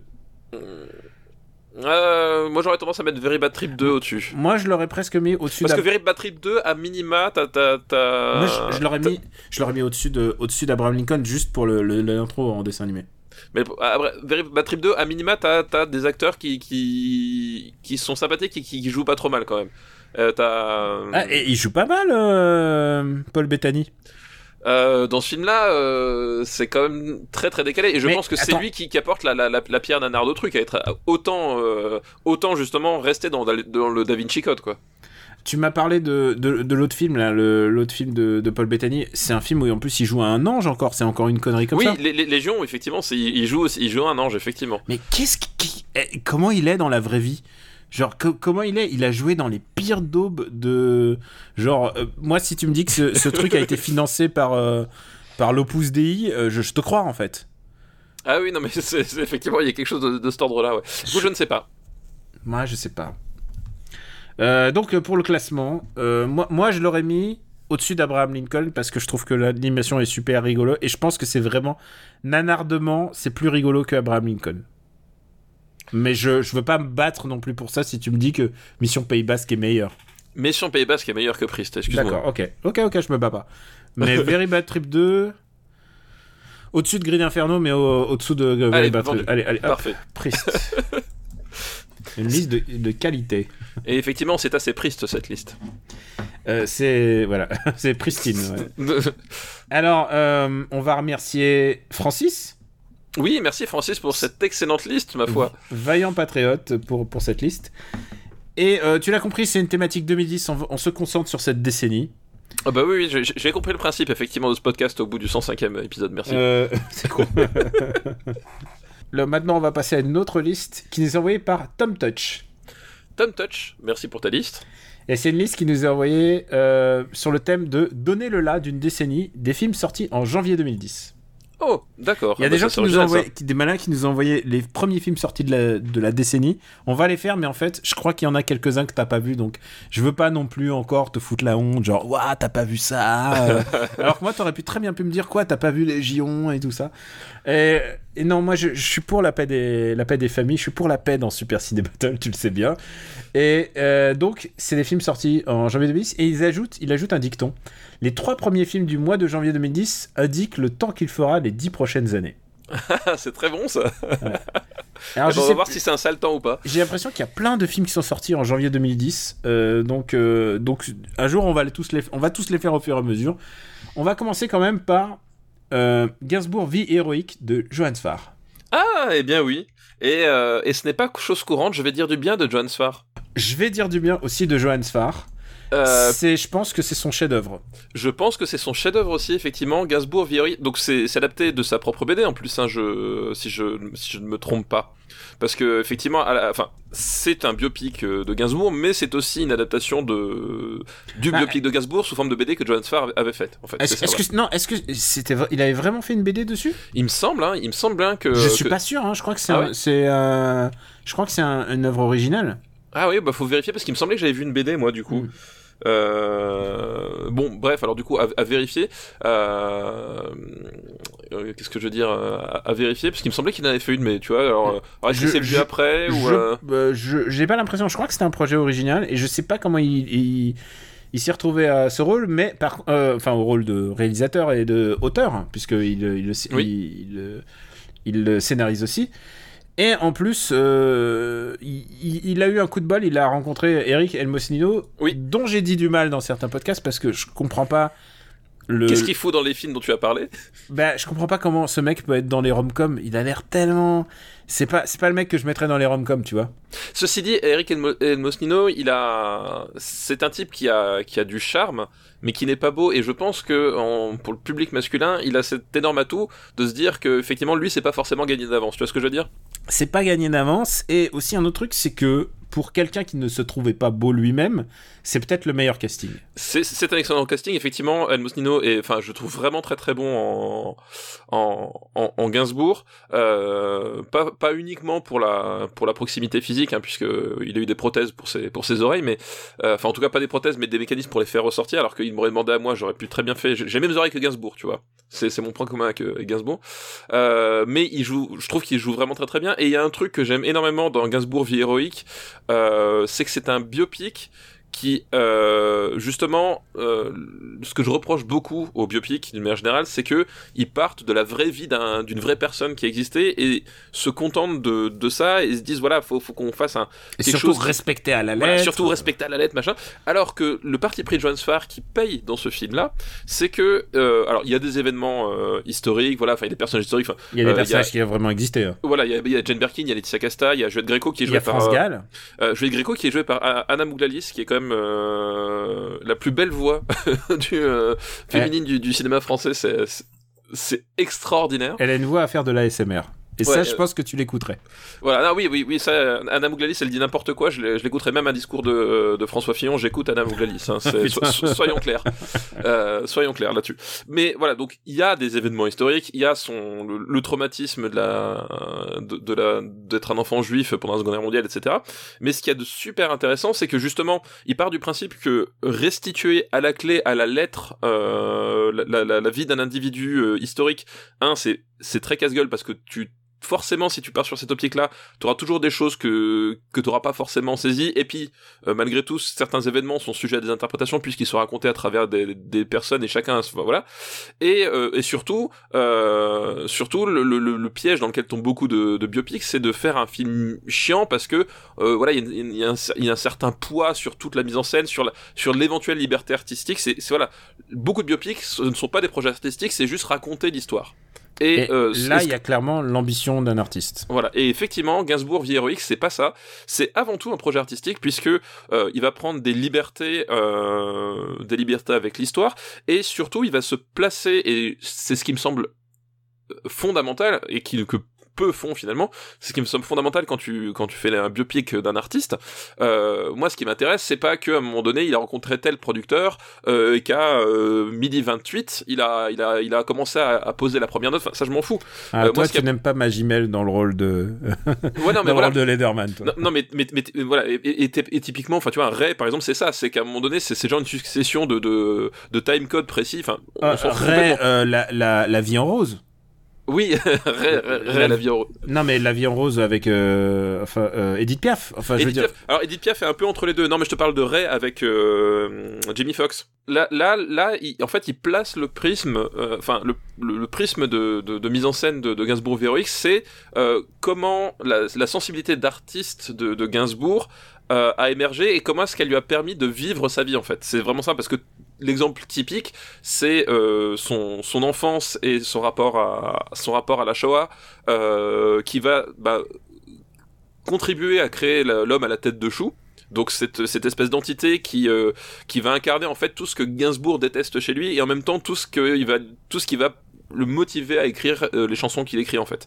Et voilà, donc le, vrai pari, je trouve, qui réussit, c'est que on rentre dans le processus, ou en tout cas de l'état d'esprit que pouvait avoir Gainsbourg, c'est-à-dire que on part de l'œuvre, voilà l'œuvre telle que nous on la ressent, telle que nous on la, on connaît, et quel est, l'individu, euh, non pas euh, quel- quelles sont les étapes de sa vie qui ont contribué à ça, mais quel est, euh, quel est le cheminement qui a pu à un moment donné constituer cette œuvre, et le film essaie de, voilà, de, rentrer dans ce prisme-là, et de faire vivre euh, non pas un récit historique, mais une perception sensorielle de comment Gainsbourg vivait les choses et quel était son, son rapport avec euh, avec sa création, c'est-à-dire voilà cette espèce de, de dualité parce que Gainsbourg c'était c'était à la fois quelqu'un qui s'aimait beaucoup et à la fois quelqu'un qui se détestait énormément. Euh, Et tu, voilà, et tu c'est- peux pas arriver à un tel résultat ou à un tel niveau de séduction. Parce que faut, Oui, voilà, faut c'est pas oublier un truc, c'est ça aussi que le film Exactement. met en, met en, met en exergue. C'est le moment où bah, il, il, il est, c'est un gros séducteur. Quoi. Il, Ouais, exactement. il les séduit toutes. Il les séduit toutes donc et il avait il avait euh, il avait conscience de ce pouvoir là et en même temps euh, il avait une voilà une forme de, de une forme de, de détestation de ce que de ce à quoi il pouvait ressembler de, de, de son passé. Enfin voilà il avait un rapport très compliqué avec euh, avec tout ça. Et tout ça le film l'illustre non pas à travers des dialogues chiants mais à travers bah, des, des plongées dans dans l'imaginaire finalement de, de Gainsbourg en fait. Et c'est ça qui est vraiment euh, très réussi et qui permet au film de tenir parce que euh, chaque scène, en fait, à un moment donné, tu sais pas forcément, où- tu, tu, tu vois comment est-ce qu'elle démarre, tu sais pas forcément où est-ce qu'elle va finir, et tu sais pas où est-ce que ça va t'emmener, quoi. Et on est vraiment sur un projet artistique de mêler, euh, mêler l'historique à, à la perception d'un artiste, en fait. Plonger dans, le, dans, dans la perception d'un artiste, et c'est, bah, c'est très réussi, quoi. C'est un bon biopic et euh, comme tu l'as dit au début de, de, de- avant de parler de ce film euh, en préambule, euh, on n'est pas toujours très fan de. de Voilà, on n'est pas forcément client de John Sfar dans, dans l'absolu, donc euh, voilà. Ouais, d'accord, le, le, le chat du rabbin c'est super, mais, mais par contre, il s'est complètement perdu euh, euh, artistiquement. Enfin, il, fait- enfin, il fait n'importe quoi. Et surtout, surtout il, a, il a aussi son propre ego d'artiste, et tu sens que, tu sens que ça lui fait faire n'importe quoi par moment. Et, et là, en l'occurrence, je pense que c'est avant. C'est avant, avant qu'il ait, qu'il ait pété un boulard et qu'il et et qu'il s'attachait vraiment à son projet, quoi. Je dis pas qu'il s'attache pas à ses projets su- suivants, mais en fait, euh, je pense que je pense que son ego d'artiste était pour- était encore euh, était encore euh, au garage, si tu vois ce que je veux dire. En fait, moi, moi le, le- C'est qu'il est il est assez cons- il est assez euh, contrôlé là à ce moment-là. C'est ça, c'est qu'en fait, moi, le, le problème que j'ai avec Johan Sfar, c'est que il y, a- il y a un moment donné, il est tombé dans une vraie posture par rapport à, à, à son, à son travail, c'est-à-dire qu'il est, euh, c'est ce qu'on appelle, c'est un artiste qui est arrivé, en fait, Johan Sfar. Mm. C'est qu'aujourd'hui, c'est un, artiste qui, voilà, qui, qui pèse énormément, qui est, qui est systématiquement euh, invité, mis en avant, peu importe ce qu'il fait, en fait. Et euh, j'ai la sensation qu'il est, euh, qui, voilà, il est arrivé, c'est acquis, en fait. Et j'ai la sensation qu'il en, qu'il en est conscient et que du coup, il y a des fois, ça lui sert bien d'excuse pour, pour pondre des trucs qui sont, qu'on qu'on pardonnerait pas à d'autres, quoi. Il écrit des romans à, à tire larigot aussi et ils sont pas bons et bon évidemment il a aussi des et puis il se laisse aller un peu à son à ses ego trips quoi. Enfin genre euh, c'est lui qui a écrit quand même euh, si j'étais une femme euh, je m'épouserais enfin des Oui, oui, trucs, ouais, euh, que, que, que je surnomme euh, que je surnomme personnellement euh, si j'étais une femme je me sucerais. Euh, je veux dire c'est à ce niveau là c'est à ce niveau là d'ego trip. Mais euh, mais voilà c'est un euh, c'est un personnage compliqué et en l'occurrence ce- le résultat de ce film est euh, est assez incroyable en fait. On Ouais, l'attendait pas on l'attendait ouais. pas à tel niveau. Euh, et puis aussi c'est aidé parce que euh, enfin et aussi parce que il y a des comédiens qui sont quand même euh, qui donnent tout ce qu'ils ont. T'as parlé de Eric Emosnino mais il y a aussi Lucy Gordon qui joue Jane Birkin la regrettée Oui, ouais. Lucy Gordon. Même Laetitia Casta en Brigitte Bardot tu sais quoi c'était pas gagné parce que jouer non, Brigitte mais- Bardot c'est pas ouais. gagné de Ouais, base c'est- effectivement c'est un rôle qui est qui, qui est pas forcément Mm. évident euh, puisque Brigitte Bardot enfin voilà quelle Brigitte Bardot tu joues voilà c'est c'est pas forcément facile mais elle s'en sort bien enfin voilà c'est euh, non non tout le monde est tout le monde est, est, est assez assez bon en fait dans, dans ce film là Il y, a, il y a Sarah Forestier qui joue France Gall, il y a Philippe Catherine qui joue Boris Vian. Euh, après, ça fait un peu. euh, excellent choix pour Philippe Catherine Ouais. faut dire qui joue Boris Vian voilà Non, mais ça fait un, ça fait un peu défiler des, défiler des stars. Mais, mais, mais, euh, mais, mais ça sert le film. Tu l'as dit, Anna Mouglaïs qui fait Juliette Gréco. Il y a Mylène Japanoy qui joue, qui joue Bambou. qui joue Bambou exact ouais tout à Donc fait oui, on a différents, différents aspects de, de sa vie, différentes périodes. Et, euh, et c'est un film assez charmant en fait. Alors, quelle, Ouais. est, ton, quelle est ton relation avec euh, Gainsbourg? T'es plutôt fan? Euh, j'aime plutôt le, j'aime plutôt Gainsbourg. euh, alors je suis fan, non, je- enfin je pourrais pas dire que je suis fan de, de Gainsbourg, mais euh, mais, euh, mais j'aimais bien le, j'aimais bien ce qu'il faisait en tant qu'artiste euh, et j'aimais bien son côté un peu déglingué qui, qui à un moment donné pouvait aussi parfois dépasser les Toi, bornes. t'aimes ça, toi, les gens déglingués, les gens Bah, qui. ouais, j'aime bien les gens. C'est-à-dire que je trouve que chez Gainsbourg, il- je trouvais une certaine sincérité dans son côté déglingué, même si parfois il en jouait, même parfois il en rajoutait. Enfin, c'est un enfin, c'était un personnage. Euh, Enfin, voilà, Gainsbourg, Gainsbar. Enfin voilà, il y, a- il y a toute la tout le côté euh, tout ce côté tout ce côté là etc mais malgré ça je trouvais que c'était euh, enfin il y avait- il des il y avait des vraies fêlures qui à un moment donné le, le dépassaient aussi et euh, et ça se ressentait je trouvais autant dans son dans son attitude que dans son que dans son travail donc j'aime pas toutes ses chansons j'aime pas tous ses albums Et puis, puis Mais, il y a plein de périodes, et il a écrit pour plein de gens. et, puis, et en plus, et en plus, voilà, et, elle écrit pour plein de gens, et même si bah, il a touché à tous les genres, enfin, je veux dire, il a même fini par faire du reggae, tu vois, euh, Mm. Gainsbourg, c'est dire à quel point. Même s'il a fait ça, je trouve qu'il était, euh, qu'il était rarement dans la, euh, dans la facilité artistique. Tu vois, je trouvais qu'il avait, il, il avait toujours une certaine intégrité à faire ses trucs. Enfin voilà, c'était, c'est pas comme les, euh, comme les Johnny, les trucs comme ça, qui à un moment donné, on, on lâchait complètement prise et se contentait de faire soit les mêmes trucs ou soit faire les trucs qui marchaient sans, Ouais. sans même se comprendre de faisaient. prendre quoi. le, le songmaker du moment pour faire. Voilà. voilà. Ah, Au- bah, on va moins- prendre Obispo, et voilà. Voilà, au, au moins Gainsbourg, il, il, il, il essayait des trucs et il restait intègre dans sa démarche d'artiste. Mm. Et rien que pour ça, enfin, il, il, mérite, d'être respecté, quoi. Quel est, euh, au dépoté, ta chanson préférée de Gainsbourg? Au dépoté, euh, le poinçonneur des lilas, figure-toi. C'est vrai? Ah ouais. Ça te ressemble. Je, je Ah pense ouais, que- je trouve que c'est une chanson vraiment extraordinaire et qui, s- et qui se termine par un suicide. Donc, euh, C'est- d'un- fatalisme, euh, Ouais. cette chanson. elle est, je, la trouve, je la trouve extrêmement, Mais- extrêmement forte. Et très lucide sur le monde professionnel. Exactement, exactement. Moi, j'aime celle-là et je, t'aurais dit celle-là dans les anciennes, mais moi, j'adore Mon Légionnaire. C'est une chanson que j'a- j'adore. Je trouve qu'elle swing. Je trouve que le, le moment où j'adore les tout ce qui est euh, les corps, les brass, comme on dit. Les, tu sais, tu me connais, hein, les, les films de James Bond. J'aime quand il ça fait. et, et ben là, là en l'occurrence, euh, là en l'occurrence, je trouve que c'est, c'est Mon Légionnaire. C'est une, c'est une chanson qui me, qui m'habite complètement. Et en plus, quand tu écoutes les paroles, c'est ça qui est rigolo avec euh, Gainsbourg, c'est quand même, c'est que t'es, c'est un sacré polisson.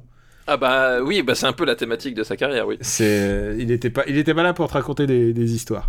Euh, où est-ce qu'on va classer le Gainsbourg, la vie héroïque? Euh, vie héroïque, pas non pas la vie, Vie héroïque. héroïque, oui. Euh, pour moi, pour moi, ça va au-dessus de The Revenant. Ça va au-dessus de Revenant pour moi, et je mettrais même au-dessus de vice versa. Eh ben écoute, au-dessus de vice versa, vendu. Et je pense que ça sera le meilleur classement ever de de notre ami euh, Farr. Ouais. qui, qui, malheureusement c'est genre quand il y a eu un épisode à faire sur la hate c'était lui C'est- ça. Bon, désolé désolé mais en même temps tu sais quoi on essaye d'être juste on Voilà, on, est- on, essaie, on essaye, on essaye, voilà, à un moment donné, de garder l'esprit ouvert à, à chaque fois. Et puis de toute manière rappelons-le ce n'est pas nous qui choisissons le marbre marbre. le marbre est, le marbre. déjà là on fait on fait juste que le révéler Tout à fait. le deuxième film de cette liste s'appelle le bas le, le deuxième film de cette liste s'appelle le baltringue Le baltringue. Alors, est-ce que je l'ai vu, le baltringue oh putain euh, si tu l'as pas vu C'est. Putain, si je l'ai pas vu, c'est. euh, C'est une comédie avec Vincent Lagaffe. Non, je ne l'ai pas vu. Je, je vois, je vois l'affiche où, il- où il a tous les, tous les flingues et tout. euh, Et l'explosion derrière. Non, je, je ne l'ai pas vu précisément parce que j'ai vu l'affiche. Euh, c'est. euh, écoute, écoute, je sais pas comment te donner envie de. de... c'est. Et- Et, et il, a, une chronique sur Nanarland non plus, je bien- crois. bah évidemment. Bon, c'est bah voilà. c'est Voilà, un tu- film qui est co-réalisé par le. C'est un film réalisé par le co-réalisateur de Gomez et Tavares. Oh, putain. Est-ce que. Est-ce que. Et attention. Et je les ai vus, ceux-là. hein. Et c'est un film coécrit par. euh, par Chris Naon, que tu connais un petit peu quand même. Oui, je connais Christian, effectivement. le scénariste de l'Empire des Loups. Et euh, mais surtout euh, coécrit par Bibi Nasseri. Ah putain, mais c'est. euh, C'est la Dream Team, quoi. C'est ouais, la Dream Team elle est là. Et donc, il, euh, dans, par contre, dans les stars, il y a juste Vincent Lagaffe. Ça, tu. voilà. D'accord. Est-ce que t'es es chaud? Je suis. Bah, de toute façon, je n'ai pas le choix. Il va falloir que. euh, Je rajoute le baltringue. Alors ça, je peux te dire un truc. Je vais, je vais essayer de trouver. Je, je vous cache pas que là, sur celui-là, je vais faire le Divix. hein. Je vais pas. non mais je veux dire, faut pas déconner non plus. On va pas payer un DVD pour ça, quoi. Parce que c'est vraiment pas bien. C'est vraiment pas bien du tout. Et euh, le dernier film de la liste de Tom Touch, et là, je suis persuadé euh, que tu l'as vu. C'est un film un peu dans l'air du temps. C'est le Livre d'Eli. Oui, le livre d'Eli, euh, qui est. euh, Comment dire Un film avec. euh, Denzel. Denzel Washington, voilà, un film post-apocalyptique, puisque l'idée c'est que nous avons Eli, donc qui, a, qui est joué par Denzel Washington, qui est un aveugle qui se balade dans un monde post-apocalyptique apocalyptique assez classique à la à la post Mad Max, hein, on va dire. Euh, et son bien le plus précieux, c'est un livre, ce livre mystérieux. Ouh là là, qu'est-ce que c'est? Et euh, je vais tomber tout de suite sur le le- l'énorme problème du film. Enfin, c'est que c'est un film qui nous prend quand même pour des jambons du début à la fin. Alors ça, Euh, c'est sûr, putain. C'est vraiment, c'est- c'est-à-dire que le fait que le, je vais divulgacher, mais j'en ai rien à battre, parce que le fait que le, fi- le Attends, livre en question, se- Fais le pitch peut-être avant.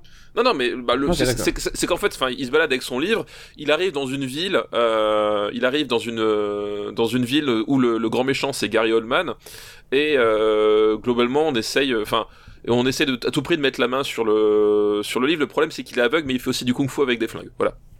Voilà, c'est ça le pitch. c'est ça, c'est ça le pitch. Et, donc, c'est le, le- dernier livre au monde. Voilà, c'est le dernier livre au monde. Et euh, je ne comprends pas qui, à un moment donné, s'est dit c'était une bonne idée de faire, un- de faire du livre un comment s'appelle un un MacGuffin, euh, puisque dès la première scène, dès même le postulat, dès ce- voilà, c'est le dernier livre au monde, tout le monde veut mettre la main, le mec il, il fait du kung fu pour et, et il protège jusqu'à la jusqu'à la mort et il est, euh, c'est, on sait que c'est la Bible. Pourquoi est-ce que t'en fais la grosse révélation du film au bout de Attends, tu- 1h30 quoi Stop, attends, tu veux dire que le, le fait que ça soit la Bible, c'est révélé après? C'est révélé à la fin du film. Non. Si. Non, c'est révélé au milieu du chemin quand Ouais, même. non, ouais, au milieu, mais c'est-à-dire que c'est même pas le postulat de départ. C'est-à-dire qu'ils en, ils en font un espèce de mystère. Mon Dieu, qu'est-ce que ça peut être ce livre Genre, est-ce que ça va être, euh, est-ce que ça va être un almanach? Est-ce que ça va être la, la biographie de Donald Trump? Attends, il y, a un- Euh, y y y a truc, le titre, Ellie. Genre, Non, mais tu oui. t'appelles tu t'appelles pas, tu, tu portes pas un nom de prophète et euh, pour, pour- pour faire un truc qui, qui n'a rien à voir avec la Bible. Encore une fois, tu sais quoi, ce film a échappé à Paul Bettany, je comprends pas pourquoi. oui, c'est vrai, c'est vrai, vrai que c'était un film euh, Paul Bettany euh, compatible. Euh, non, mais si, si, le, le fait que ce soit la Bible, en fait, c'est pas le postulat de départ, c'est révélé effectivement peut-être en cours de route. Ah, j'avais oublié ce détail. Euh, et, et genre, je me suis dit, bah, il va y avoir un twist en fait, c'est c'est le journal de Mickey, tu vois, j'en sais rien. euh, Ça aurait été drôle. euh, mais non, non, non, c'est vraiment la Bible. Les gens, t'es là, tu fais. Ok, et euh, donc déjà, le- ça c'est le postulat de départ du film, et euh, c'est assez ridicule parce que il part du principe que t'es quand même trop con pour l'avoir comprendre, et tu vois, enfin, genre c'est c'est l'intrigue s'articule autour de cette espèce de faux mystère pendant voilà un- une bonne moitié du film Et en au- fait, à tout le monde veut récupérer la dernière Bible au monde. quoi. Voilà, et tout le monde veut récupérer la dernière Bible au monde, donc et et, et au-delà de ça, effectivement, euh, le- le- la Et portée je- du attends, truc. Il y a pas un truc que, la, la Bible est en braille ou un truc comme ça, non? Si la, la Bible, en fait, tout le twist, c'est que la Bible est en braille, en fait, euh, que du coup, c'est le seul à pouvoir la lire. Et, euh, et, à, et à la fin, genre, il, et alors bon, on va, on va divulgacher tout. Hein.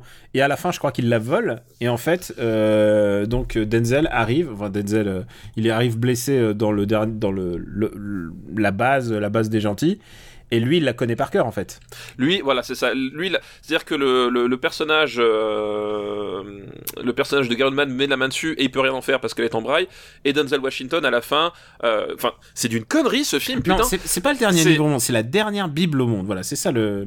Ouais, il existe, des- il existe Ouais, encore. ouais, je sais plus. en Enfin, fait, bref. il veut la ramener dans la dernière bibliothèque au monde. Voilà. Voilà, il veut la ramener dans la dernière. Et en fait, à la fin, euh, sur son lit de mort, il dicte la Bible et il rend son dernier souffle en prononçant la dernière phrase de la Bible. Et en fait, il a, il a transmis la, la Bible à, à l'humanité. Et euh, quelque part, en fait, euh, le salut de l'humanité est assuré, même s'il y a encore des choses à faire. euh. Alors, d'abord, d'abord, on part du principe que la dernière Bible au monde est la chose qui peut sauver le monde. Et alors là, j'ai envie de dire, alors, c'est- cette ambiance de, de- Ouais, ouais, non, mais voilà. genre, genre, je n'y crois, je n'y crois absolument pas.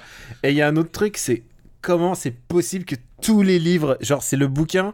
Il y en a dans toutes les, oui, dans tous les hôtels, dans tous les tiroirs. C'est littéralement le bouquin le plus imprimé au monde. Sans parler du fait que euh, bah il y a la version numérique, genre, c'est et que et qui- et qu'il y a d'autres personnes qui le connaissent. Alors après on admet que euh, peut-être que ça a été oublié avec le temps, mais c'est une connerie. Genre ça ne tient pas debout le. le... Non, mais ça tient. Ouais, c'est. Alors je veux bien croire que c'est une métaphore. Oui, mais. mais, Mais non, mais même, c'est- c'est-à-dire qu'en fait, le, le, le truc, c'est que euh, le, le, euh, le personnage de Gary Oldman euh, a le, est, un, est un lettré, en fait, et qui, euh, Mm. qui, qui cherche à récupérer des livres précieux, etc. Et on part du principe que les deux, hommes qui savent, deux seuls hommes qui savent lire au monde, c'est Gary Oldman et Denzel Washington aussi. Tu vois oui c'est vrai en plus.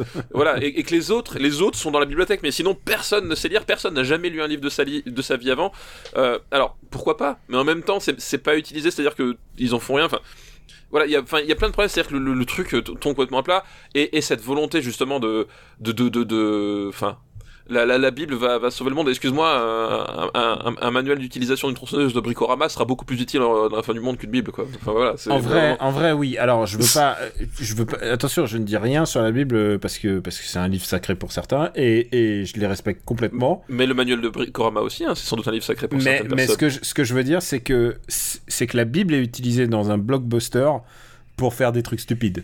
Non, mais c'est. Voilà, c'est ça oui, le truc, c'est ça l'idée. Oui, c'est puis- c'est que et, et, et, et sans aucun recul. Enfin, je veux dire, à un moment donné, enfin voilà, c'est, euh, c'est, voilà, il y, a- il y a ces problèmes-là. Enfin, c'est la, la portée du truc. Euh, la portée voilà euh, christique ultra forcée euh, enfin c'est à dire que Denzel C'est- Washington je pense est- que c'est est- est- c'est- c'est un truc christique ultra forcé, pas fait par des chrétiens, hein, Parce que genre, Alors, alors peut-être, oui. Maintenant, genre oui, ça a l'air super rajouté, ça a l'air ah c'est ça que les gens ils aiment dans la Bible. Voilà, c'est ça. En plus, enfin voilà, le, le, le, fait que Kelly soit aveugle, mais en fait, euh, finalement, c'est presque qu'il est guidé par, par la main de Dieu, tu vois. Parce que il, il fait du kung-fu, il abat des mecs à 30 mètres de distance avec son pistolet. Enfin, euh, le, le, type, littéralement, il, il sent des poils de couilles à, à 50 km, quoi. C'est, c'est grotesque. Enfin, c'est, c'est vraiment, c'est d'une connerie monumentale. Euh, Alors- et, et, tout, et justement, toute cette posture, je suis, euh, euh, un peu, ouais, on a regardé euh, un manga dans, dans la vie, on va faire, on va, on va essayer de refaire pareil. Enfin, tu sais, c'est, c'est comme quand Michael Bay euh, essaie et se fait croire qu'il a compris ce que c'était les jeux vidéo dans, dans The Island, tu vois. Ou quand Euh, il essaie de faire croire qu'il a compris euh, les Quelque chose. les frères Cohen. oui, Ouais, quelque chose. ou quoi que ce soit. Enfin, c'est euh, c'est grotesque. Denzel Washington avec sa, sa, sa posture limite limite en bullet time à certains moments. C'est c'est presque à un moment donné si s'il est pas en train d'éviter les, les, les balles de, de, de, de, de pistolet qui vont quand même à, à deux fois la vitesse du son. Enfin, Il y a, y pas mal, secours, quoi. il y a Au d'autres secours. choses, il y a d'autres choses qui ne vont pas. Euh, il y a, moi, il y a un truc qui m'avait choqué à l'époque, c'est que on est dans un monde post-apocalyptique et tu sais quoi, en termes de production value, ça va. On dirait Mad Max, euh, on dirait euh, Resident Evil, genre on a déjà vu de ça des milliards de fois. c'est assez proche de Resident Evil euh, 3 hein, du coup. Ouais, c'est assez proche de Resident 3. Ouais. Même même le grain, même le grain, même la photo et tout. Bah, la, la, la, la photo à base de, de, Jaune. sépi- de, de sépia jaune là, c'est Et il y a un truc qui m'a choqué à l'époque, c'est le placement produit quand même, parce que c'est la fin du monde. Mais alors, Denzel, il mange du KFC à gogo. et je sais pas d'où il sort le KFC. Et en plus, il a les, les lingettes KFC pour se nettoyer les mains. Et, et genre, et tu sais quoi Et, et c'est le moment où c'est genre le placement de pub de trop. Pourquoi vous faites ça? Pourquoi vous avez besoin de ça? Votre film, il va gagner de l'argent, c'est pas la peine de gâcher tout. Et je pense que c'est que des winks. C'est pas, c'est pas fait en pur sérieux. C'est pas, c'est pas, enfin, il, il n'y croit pas. Il y a un moment, je crois qu'il y a que Denzel en fait qui y croit. Ah, je crois que je crois que Denzel je crois que Denzel y croit. Ah, puis, Denzel, euh, il est habité. Il se dit, ah, c'est vraiment, j'y crois. C'est, Oui, oui. c'est la dernière Bible au monde. Ouais, ouais, non, mais c'est et c'est et c'est aussi ça. Enfin, c'est aussi le, le, le, le sérieux puis l'emphase qu'ils mettent sur le personnage de Denzel Washington. Va, je, moi, je, je, je, voilà. Je, je- en même temps, tu fais un film sur un Bible, puis en même temps, tu sais, t'as, t'as le, t'as le héros, euh, t'as le héros qui, euh, qui, euh, on te montre qu'il est trop cool parce qu'il il arrive à tuer euh, quelqu'un dans son dos en étant aveugle, tu vois. Genre, Ouais. à, à- à quel moment tu, à, à quel degré de réflexion t'as eu dans ton film pour, tu vois, c'est, je, je, genre, je suis moins, je me sens moins insulté par Abraham Lincoln, chasseur de vampires, tu vois. Yeah. C'est, moi, c'est vraiment, ça me, ça, ça me sidère de conneries ce film, quoi. C'est euh, C'est un film très, très, très, très bête. En plus, il y a très un très bête et extrêmement, enfin, extrêmement prosélyte. Enfin, c'est-à-dire que t'as, les- t'as Mm. tout. C'est-à-dire que t'as, t'as à la fois le, le matraquage, euh, le matraquage du, du, du, du curé du, du dimanche matin et, euh, et, et, et la, et le, le mec au, sacrifice. oui, mais t'as, t'as, t'as, t'as le sens du sacrifice, t'as, t'as l'emphase absolue. Enfin, c'est- le, le, les derniers plans sur Denzel Washington euh, habillé de lumière, en train de mourir dans la paix. Enfin, waouh, au secours quoi. Et, euh, et en même temps, c'est un niveau de réflexion digne du, mec du PMU le, vendredi soir quand euh, ils étaient encore ouverts quoi. J'ai quelques trucs à ajouter. Euh, Denzel Washington il est peut-être habité, mais il y a un truc qu'il aurait dû faire, c'est un régime. Parce que quand tu vois la forme de Denzel Washington dans celui-là, tu te dis c'est pas possible. Parce qu'on parlait de KFC, je pense qu'il a mangé beaucoup de KFC en fait. Genre, j'ai rien contre les gens qui, qui jouent pas le jeu, enfin machin, et qui. Je veux pas non plus que ça fasse Christian Bell et je m'affame et tout, mais on n'a pas l'impression que c'est un mec qui a traversé le désert. Ah bah Euh, non, non, non, quand tu le regardes, il est, c'est Denzel Washington, mais même x2. Genre, il vraiment, j'ai l'impression qu'il a pris du poids pour le rôle. Est-ce que c'est parce qu'il a mangé du KFC Je ne sais pas. Mais en tout cas, euh, j'y n'y crois pas rien qu'en le voyant. Il y a un truc, il y a un truc positif dans ce film, c'est que j'ai découvert Mila Kunis, euh, je crois, avec ce film. Et, Mila Kunis, je suis, euh, bah, je suis complètement in love de cette actrice. Je trouve qu'elle est, géniale, elle est très drôle, sauf dans ce film. sauf dans ce film. Et, sauf euh, dans Max Payne aussi. Euh, ah, c'est vrai que c'est Max Payne, c'était avant, mais moi, tu sais, j'ai pas. Non, moi, j'avais découvert dans 70 Show, donc euh, voilà. Ah ouais, ah bon, toi t'es un early, early adopter. Euh, Early Adopter, exactement. Je voulais placer un mot sur le scénariste euh, qui s'appelle Gary Wita, que je suis sur Twitter de, de temps en temps. Alors tu pourrais croire qu'il a pas beaucoup de talent, mais il a coécrit, c'est lui qui a écrit l'histoire de base de Rogue One. D'accord, ok. Voilà. Et il a coécrit After Earth avec M. Night Shyamalan. Ah bah euh, oui, Voilà. d'accord. Voilà. Et c'est un ancien du jeu vidéo. Donc méfiez-vous des gens qui viennent du jeu vidéo. Ouais, alors méfiez-vous. Ça c'est ça c'est un- une doctrine de vie qui vous aidera dans toutes les situations. Euh, il était euh, rédacteur en chef de PC Gamer euh, en Angleterre. Et, euh, et puis il a coécrit des jeux, il a coécrit, il a écrit, coécrit Duke Nukem Forever. Je crois qu'il a coécrit. Quelle catastrophe Ah ouais, t'aimes pas Ah, c'est nul à chier Duke Nukem Forever. Enfin, en Il plus en termes d'écriture, d'écriture, c'est euh, je- même Borderlands, c'est plus intelligent quoi. Alors moi j'ai dit le nom parce que parce que j'ai, je me suis documenté sur Gary Whitta. Je connaissais un peu sa carrière et il a l'air d'être un gars ultra sympa en plus. Ah, mais c'est pas ce que je Euh, dis. Il a il a coécrit Prey, euh, Prey pardon. Ça Ah dit- oui, Prey, d'accord. Oui, par Ouais, Prey, par contre, c'est cool, ouais. Mais et euh, et puis sinon il a fait il a participé au Walking Dead de, de Telltale. D'accord, ok. Donc ah, mais euh, Duke, Duke Forever, c'est c'est horrible. Et, et aussi, le, le, le- le livre d'Eli, il y a un, un- un truc, c'est la, la confirmation que euh, les frères Hughes n'avaient plus rien à dire euh, sortis des années 90, quoi. euh, alors moi je suis pas très je, je connais pas trop les frères Hughes moi. Bah, c'était euh, c'était Menace to Society euh, et Dead Ah, Presidents. c'est- c'était eux? Mais oui Ah C'est- les mecs de Menace to Society et, et Dead Presidents. Donc, si tu veux, c'est des types Qui, à un moment donné, ont- ont, ont mis quand même un gros coup de pied dans la fourmilière au milieu des années 90. Euh, se sont complètement perdus parce que euh, Parce que Menace to Society, par contre, c'est un, c'est un, c'est un putain de film. c'est un putain de film. Ils sont complètement perdus, c'est eux qui ont fait From Hell. Aïe. Et ça a été une catastrophe absolue. Et ils ont refait. euh, et ils ont fait. euh, et après, ils sont revenus avec le livre d'Eli. Et bah, c'est- enfin voilà. Et je sais même pas. Si je crois qu'ils en ont refait un après, mais c'est tout quoi. Enfin, c'est-à-dire que Bah, Ce- ils ont- ils je crois qu'ils ont fait carrière solo. Euh, ils ont fait carrière solo. Et euh, mais là, le, livre d'Eli, c'est ils avaient. c'est- Je crois que le, le, le euh, From Hell, ça devait être dix ans avant. Enfin, tu vois, c'était. c'est- Enfin, c'est un. C'est qu'est-ce qui s'est passé chez les frères Hughes quoi. Ouais, mais là, je pense que c'est vraiment l'histoire. C'est Genre, ils ont dû se dire, c'est vraiment une histoire bien. Et tu sais quoi? Une histoire post-apocalyptique avec Denzel Washington. Je, je signe, en fait, de base. Ça oui, m'intéresse. de- pourquoi pas, mais. Mais voilà. voilà. Bon, bah écoute. euh, euh, écoute. euh, Putain, les frères Hughes, c'est, c'est, c'est ouf que tu, tu m'en parles. Parce Ouais, que. ouais. Ils ont, ils ont quand même une putain de carrière. C'était des mecs qui faisaient des clips.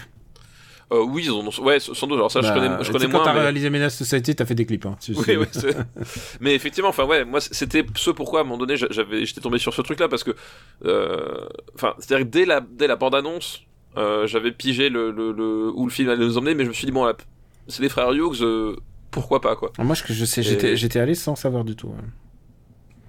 Alors, où est-ce qu'on va le classer? Vous avez compris, on n'aime pas du tout ce film. hein. Ah non non, c'est, euh, C'est, c'est vraiment pas bien. hein. tu vois, c'est, comme si dans Super Ciné Battle t'arrivais et que tu, tu proposais euh, Transformers 4 et qu'on faisait un suspense genre oh, où est-ce qu'il va aller dans le marbre, on ne sait pas du tout, tu vois. c'est le même genre de truc. Évidemment que tu sais que ça va aller en bas, putain. hein. Bref. Alors, ouais, ça va aller en bas. Ouais, mais il y a un suspense, c'est savoir où il va aller en bas. Oui, c'est ça. Où est-ce qu'il va aller en bas Putain, tu te rends compte que je veux ju- bah, on, on va faire le bilan après, mais on, va le classer d'abord. Où est-ce qu'on va voir Où est-ce qu'on va mettre le livre d'Eli? Moi, la seule chose qui les sauve par rapport à Priest, euh, C'est ah, je sais, je sais ce qui le sauve. C'est la photo par le, le directeur photo d'Aquaman. non, c'est, alors, c'est pas la photo, mais c'est que euh, en termes de mise en scène, ça se tient quand même vachement plus que euh, que Priest en fait. Euh, Priest, c'est Ah oui, vraiment non, Priest, Priest, c'est dégueulasse. comme disait ma grand-mère, c'est, ni fait ni à faire. Mm. Là, euh, le livre d'Eli, euh, il y a des trucs qui sont complètement grotesques, qui sont complètement ridicules, mais à minima, ça se tient un tout petit peu en termes de mise en scène, quoi. Et le fait Euh, que ce soit une bondioserie euh, m'ennuie pas du tout. Si c'est un bon film, euh, ils peuvent, ils peuvent dire tout ce qu'ils veulent. C'est pas ça qui va me forcer à m'engager. hein.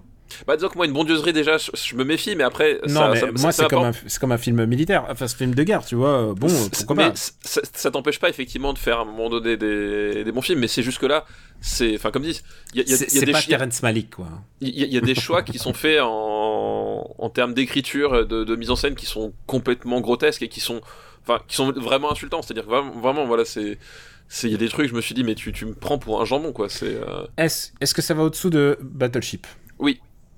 Est-ce que ça va au-dessous de Machete Kills euh, Moi, je mettrais ça entre Karate Kid et Machete Kills.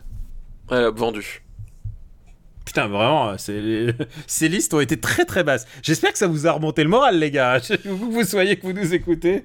Le livre des livres. Putain, ça, c'est un de ces twists. Bon, on va s'arrêter là, hein, je pense, mon gars.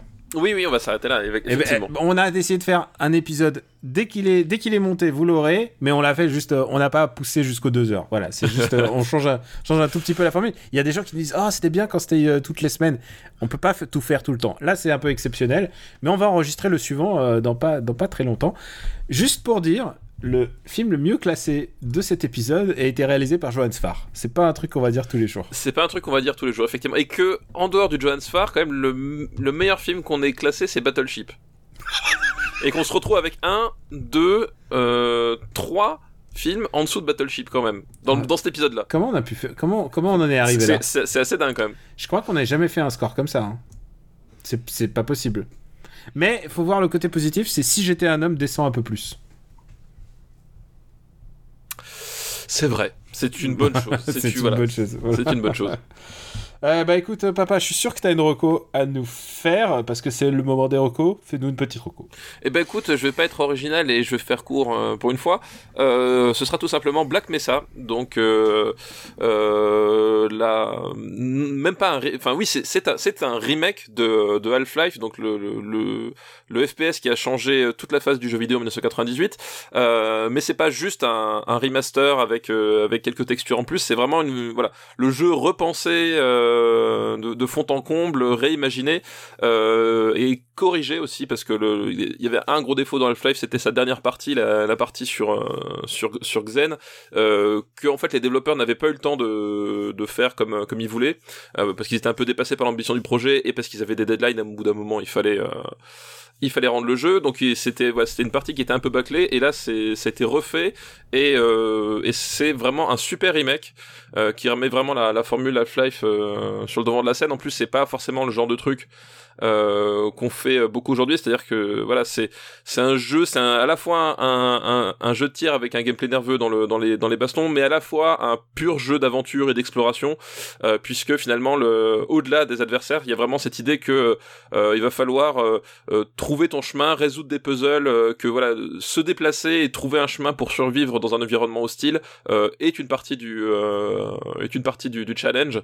C'est pas du tout voilà les parce que c'est un c'est un first person shooter avec très scénarisé très, avec des scripts. C'est un des jeux qui a mis en, valeur vraiment l'utilité d'un script, c'est-à-dire que tu, passes d'un seul coup t'as t'as une explosion et tu vois le tu vois un, un, quelqu'un qui meurt ou t'as un ennemi qui te tombe dessus. Enfin voilà, c'est un des jeux qui a vraiment mis en lumière la une des façons les plus pertinentes d'utiliser les scripts. Mais en même temps, c'est un jeu qui n'était pas encore et ce remake c'est le cas dans les travers à la Call of Duty où finalement tout ce que t'as à faire c'est avancer dans un couloir et regarder ce qui se passe quoi. Là vraiment c'est c'est des scripts qui sont au service du jeu, au service de ta façon de jouer. Et à un moment donné, c'est t'es plongé dans une sorte de, de Rubik's Cube géant. Black Mesa, c'est le complexe euh, scientifique dans lequel euh, le héros Gordon Freeman est plongé, et ton défi, bah, ça va être euh, t'en sortir vivant et comprendre par où il faut passer, trouver le bon chemin, échapper, aux, échapper aux ennemis qui sont d'ailleurs un peu plus vénères que dans le, le jeu de base. Ça accentue un peu le côté survival horror du, du titre. Et voilà, et c'est un vrai vrai plaisir à, à rejouer. Le feeling est vraiment toujours aussi cool. C'est un vrai vrai plaisir à jouer. C'est vrai que tu te dis effectivement, ce jeu-là aujourd'hui, beaucoup se sont échappés de, de la formule et se sont contentés de faire des, des couloirs avec des, des, des cinématiques et un gros point jaune pour t'indiquer où est-ce qu'il faut aller alors qu'en fait le seul truc que tu peux faire c'est avancer tout droit enfin, c'est, c'est dire le niveau de conneries qu'on a pu atteindre dans le, dans le level design de, des FPS aujourd'hui là c'est pas du tout ça t'as pas le gros Ah. point jaune au contraire tu t'es dans l'environnement bah, essaie de, trouver par où il faut passer essaie de trouver euh, ce qu'il faut déplacer pour résoudre l'énigme quoi Bah écoute, euh, donc je j'achète. ah bah oui oui moi je, je Même moi qui l'ai jamais joué. Je recommande Black Mesa. Effectivement, s'il y a qu'une seule façon de jouer à Half-Life, c'est euh, à travers Black Mesa, quoi. Ou sur PS3, hein. Ou sur PS3. Oui, alors, enfin, Black Mesa est, est une meilleure version d'Half-Life qu'Half-Life ne l'était à l'époque. D'accord, ok, très bien. Alors, euh, pour ma part, euh, bah, je vais recommander un film que j'ai vu sur Netflix euh, parce que parce que- et un film que, dont on n'a pas parlé et je me suis dit tiens tiens qu'est-ce qui serait bien, qu'est-ce qui serait dans l'air du temps. Euh, sinon, The Big Short, un film qui parle quand même euh, de la fin de, de l'ère économique telle qu'on la- connaissait, de la crise financière de 2008. J'ai- Je suis passé à côté. C'est un film de Adam McKay, donc euh, vous connaissez Adam McKay maintenant parce qu'il il a réalisé Vice. Et puis aussi parce que c'est le collaborateur de Will Ferrell et et bon c'est un mec qui fait plutôt des comédies et maintenant il fait plutôt des, des trucs super pointus sur l'actualité et Big Short donc c'est un film qui nous explique comment euh, des petits malins ont parié à la baisse sur des euh, placements toxiques euh, sur des actifs toxiques boursiers en fait. Et, des, emprunts. Donc contractés par les banques alors qu'ils étaient bah, toxiques Et, donc tu vois, et c'est un, c'est un déluge de, de plein de comédiens. Il y a Christian Bell, il y a Brad Pitt, il y a Ryan Gosling. Euh, ça pète le quatrième mur tout le temps puisque Ryan Gosling euh, s'adresse tout le temps à la caméra. C'est très pédagogue parce que si tu ne sais pas comment euh, to short, ça veut dire euh, parier à la baisse en fait, et c'est pas évident de comprendre ce que c'est que parier à la baisse. Mais euh, quand ça arrive, bah du coup, euh, il y a trois mecs qui deviennent millionnaires dans cette histoire. Mais par contre, ils ont parié contre l'économie de leur pays. Ils ont parié littéralement contre leur système euh, économique. Ça fait deux des, or- des ordures en fait. Et c'est un film, je pense, très instructif parce qu'il me parle de quelque chose que je comprenais pas vraiment. Moi, le, côté la, la grande finance, c'est pas quelque chose que je comprends. Et par contre, attention, c'est un film qui, est, compliqué à regarder. si vous êtes un peu tendu en ce moment, euh, je suis sûr qu'il y a d'autres films. Je suis sûr qu'il y a d'autres films. Celui-là est un film un peu tendu parce qu'il nous parle quand même euh, de l'économie, donc des gens qui vont être laissés pour compte euh, par notre société. Et évidemment, c'est toujours les. Même si les gens de la finance ont été mal pendant un bout de temps, ils ont tous été remis bien parce que l'économie est telle qu'elle est et les États sont tels qu'ils le sont et ils ont remis de l'argent, ils ont réinvesti de l'argent. Ça, pour la finance, il y aura toujours de l'argent réinvesti. Comment Il y, ça a va pour les... de, il, y a tou- il y a toujours de l'argent magique, effectivement, Ouais. pour, euh, pour, sau- pour sauver le- le- les banques et un système qui a, qui a prouvé qu'il n'était pas forcément euh, extrêmement sain en l'état. Comment ça va pour l'éducation, vous, les... De quoi? Bah, bah, les rallonges budgétaires que vous avez reçus, n'est-ce- Oui, bien sûr, bien sûr. Oui, oui. les moyens, les moyens, Les vachement- moyens. voilà, plus nombreux. on- on parle aussi des, des, des, euh, des- des moyens qui ont été accordés à, à, à nos hôpitaux. euh, Oui, voilà. c'est vrai. C'est vrai. les, les gens qui se sont dit, il faut absolument que les hôpitaux aient un taux de remplissage de 100% en permanence parce que l'intérêt d'un hôpital c'est d'être rentable. Ils Ouais. sont là pour ça. Et euh, voilà. Sans parler des maternités fermées. Ouais, non, mais bah, c'est pareil, les maternités. À quoi ça sert d'avoir des maternités qui ne sont pas remplies à 100% On perd de l'argent. On perd de... oh, ça coûte un pognon de dingue. Il n'y a pas d'argent magique. Donc, Voilà. donc voilà. Aujourd'hui, aujourd'hui, on risque de l'avoir bien dans le cul à cause de ce genre de politique euh, Voilà. particulièrement délétère. Et, et je dis ça avec autant d'assurance que toi, visiblement, t'as l'air de gauche, mais moi, euh, pas du tout. Euh, donc, euh, on a l'équilibre. On a l'équilibre. On est pour quand même le maintien quand même des, de nos putains d'hôpitaux. Donc, euh, moi, je suis et en plus pour avoir passé euh, plus presque 10 jours à l'hôpital pour la naissance de mon enfant, euh, je peux vous dire que je suis euh, non seulement de tout cœur et je sais qu'il y a des gens euh, qui travaillent dans les hôpitaux qui nous écoutent et qui sont mobilisés et, et je pense que les jours de congé et les heures sup ça va être très compliqué pour eux sans parler des risques pour leur santé. Donc euh, voilà je leur adresse un grand grand message de soutien. Et, euh, et je en fait je soutiens tous les gens qui, qui, qui nous écoutent et qui sont qui passent des moments euh, pas toujours faciles. Et je sais que vous avez besoin de soutien. C'est pour ça qu'on a fait cet épisode avec plein de films merdiques en fait. rappelons-le c'est quand même un épisode à, à films merdiques. Mais des films merdiques disponibles sur Netflix et sur Amazon ou sur euh, euh, ou sur toutes les autres plateformes euh, plateformes dédiées franchement vous auriez tort de vous priver de Battleship Oui, vous auriez tort, tu vois évidemment. Battleship est le mieux classé de tous les merdes qu'on a vus aujourd'hui quand même Oui, oui, oui. Heureusement, voilà, heureusement qu'on avait quand même Gainsbourg pour sauver l'épisode. et c'est un film on n'a même pas classé le film de Vincent Lagaffe Oui, et en plus, on n'a pas. Mais là, je- je- quelque chose me dit qu'il serait pas allé au-dessus de, de Battleship. quelque chose me dit je sais pas pourquoi c'est- t'as tellement peu foi en Bibina série Non, effectivement, je, je l'avoue, je n'ai je pas vraiment foi en Bibina série. Euh, bah écoutez, voilà, c'est tout pour cet épisode. Un chouïa plus court, mais on a voulu le faire le plus tôt possible pour que- et comme ça il est un peu plus court, comme ça je, je le montrerai un peu plus vite. Donc il sera disponible dès qu'il voilà, dès qu'il est monté, euh, je vous le mets à disposition. Je rappelle aussi que tous les bonus, euh, les bonus de, Super Ciné Battle seront disponibles sur patreon.com/rpu et on mettra les liens sur Twitter et sur Discord euh, dès qu'ils sont mis à disposition. Donc euh, n'hésitez pas si vous voulez du bonus, si vous voulez des conneries.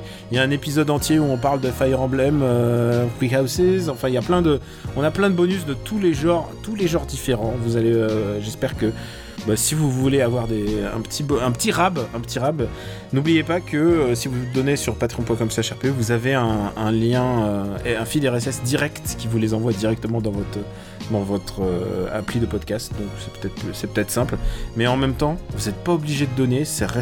On est reste un podcast gratuit. On n'avait rien à gagner à part à part tôt ce matin. hein. Non, effectivement, rien du Voilà, on a, on gagne pas de sous pour ça. On est juste, on se lève et on fait, on fait le podcast. Et j'espère que ça vous a apporté un peu de réconfort.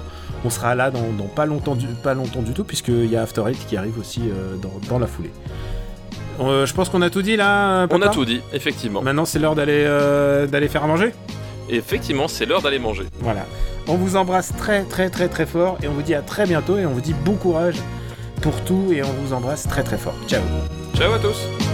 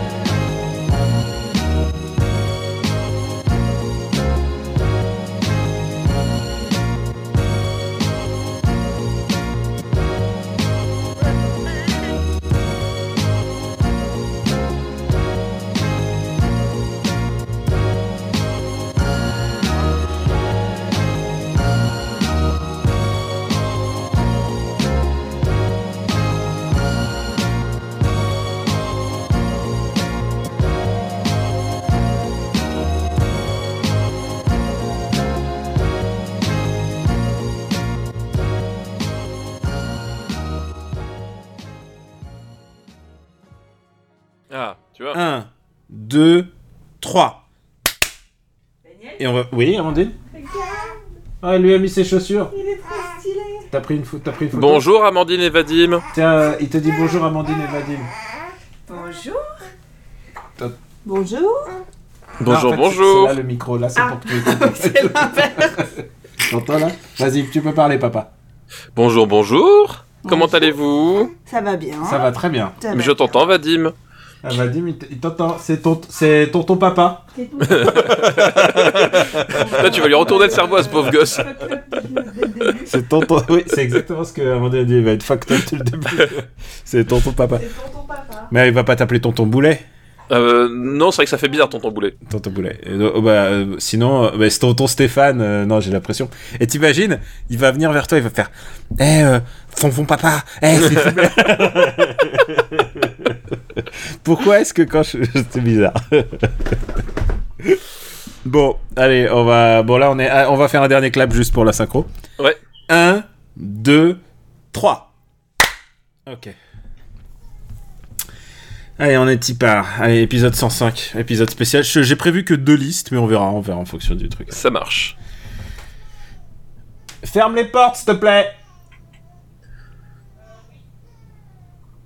Parce que là, je l'entends. Et papa l'entend sans doute aussi. Moi, je suis sourd, donc ça va. C'est bon? Merci. Super Ciné Battle, c'est le podcast où nous établissons le classement ultime du cinéma. Nous prenons vos listes de films que vous nous adressez pour les classer du meilleur au pire afin d'obtenir LA liste ultime.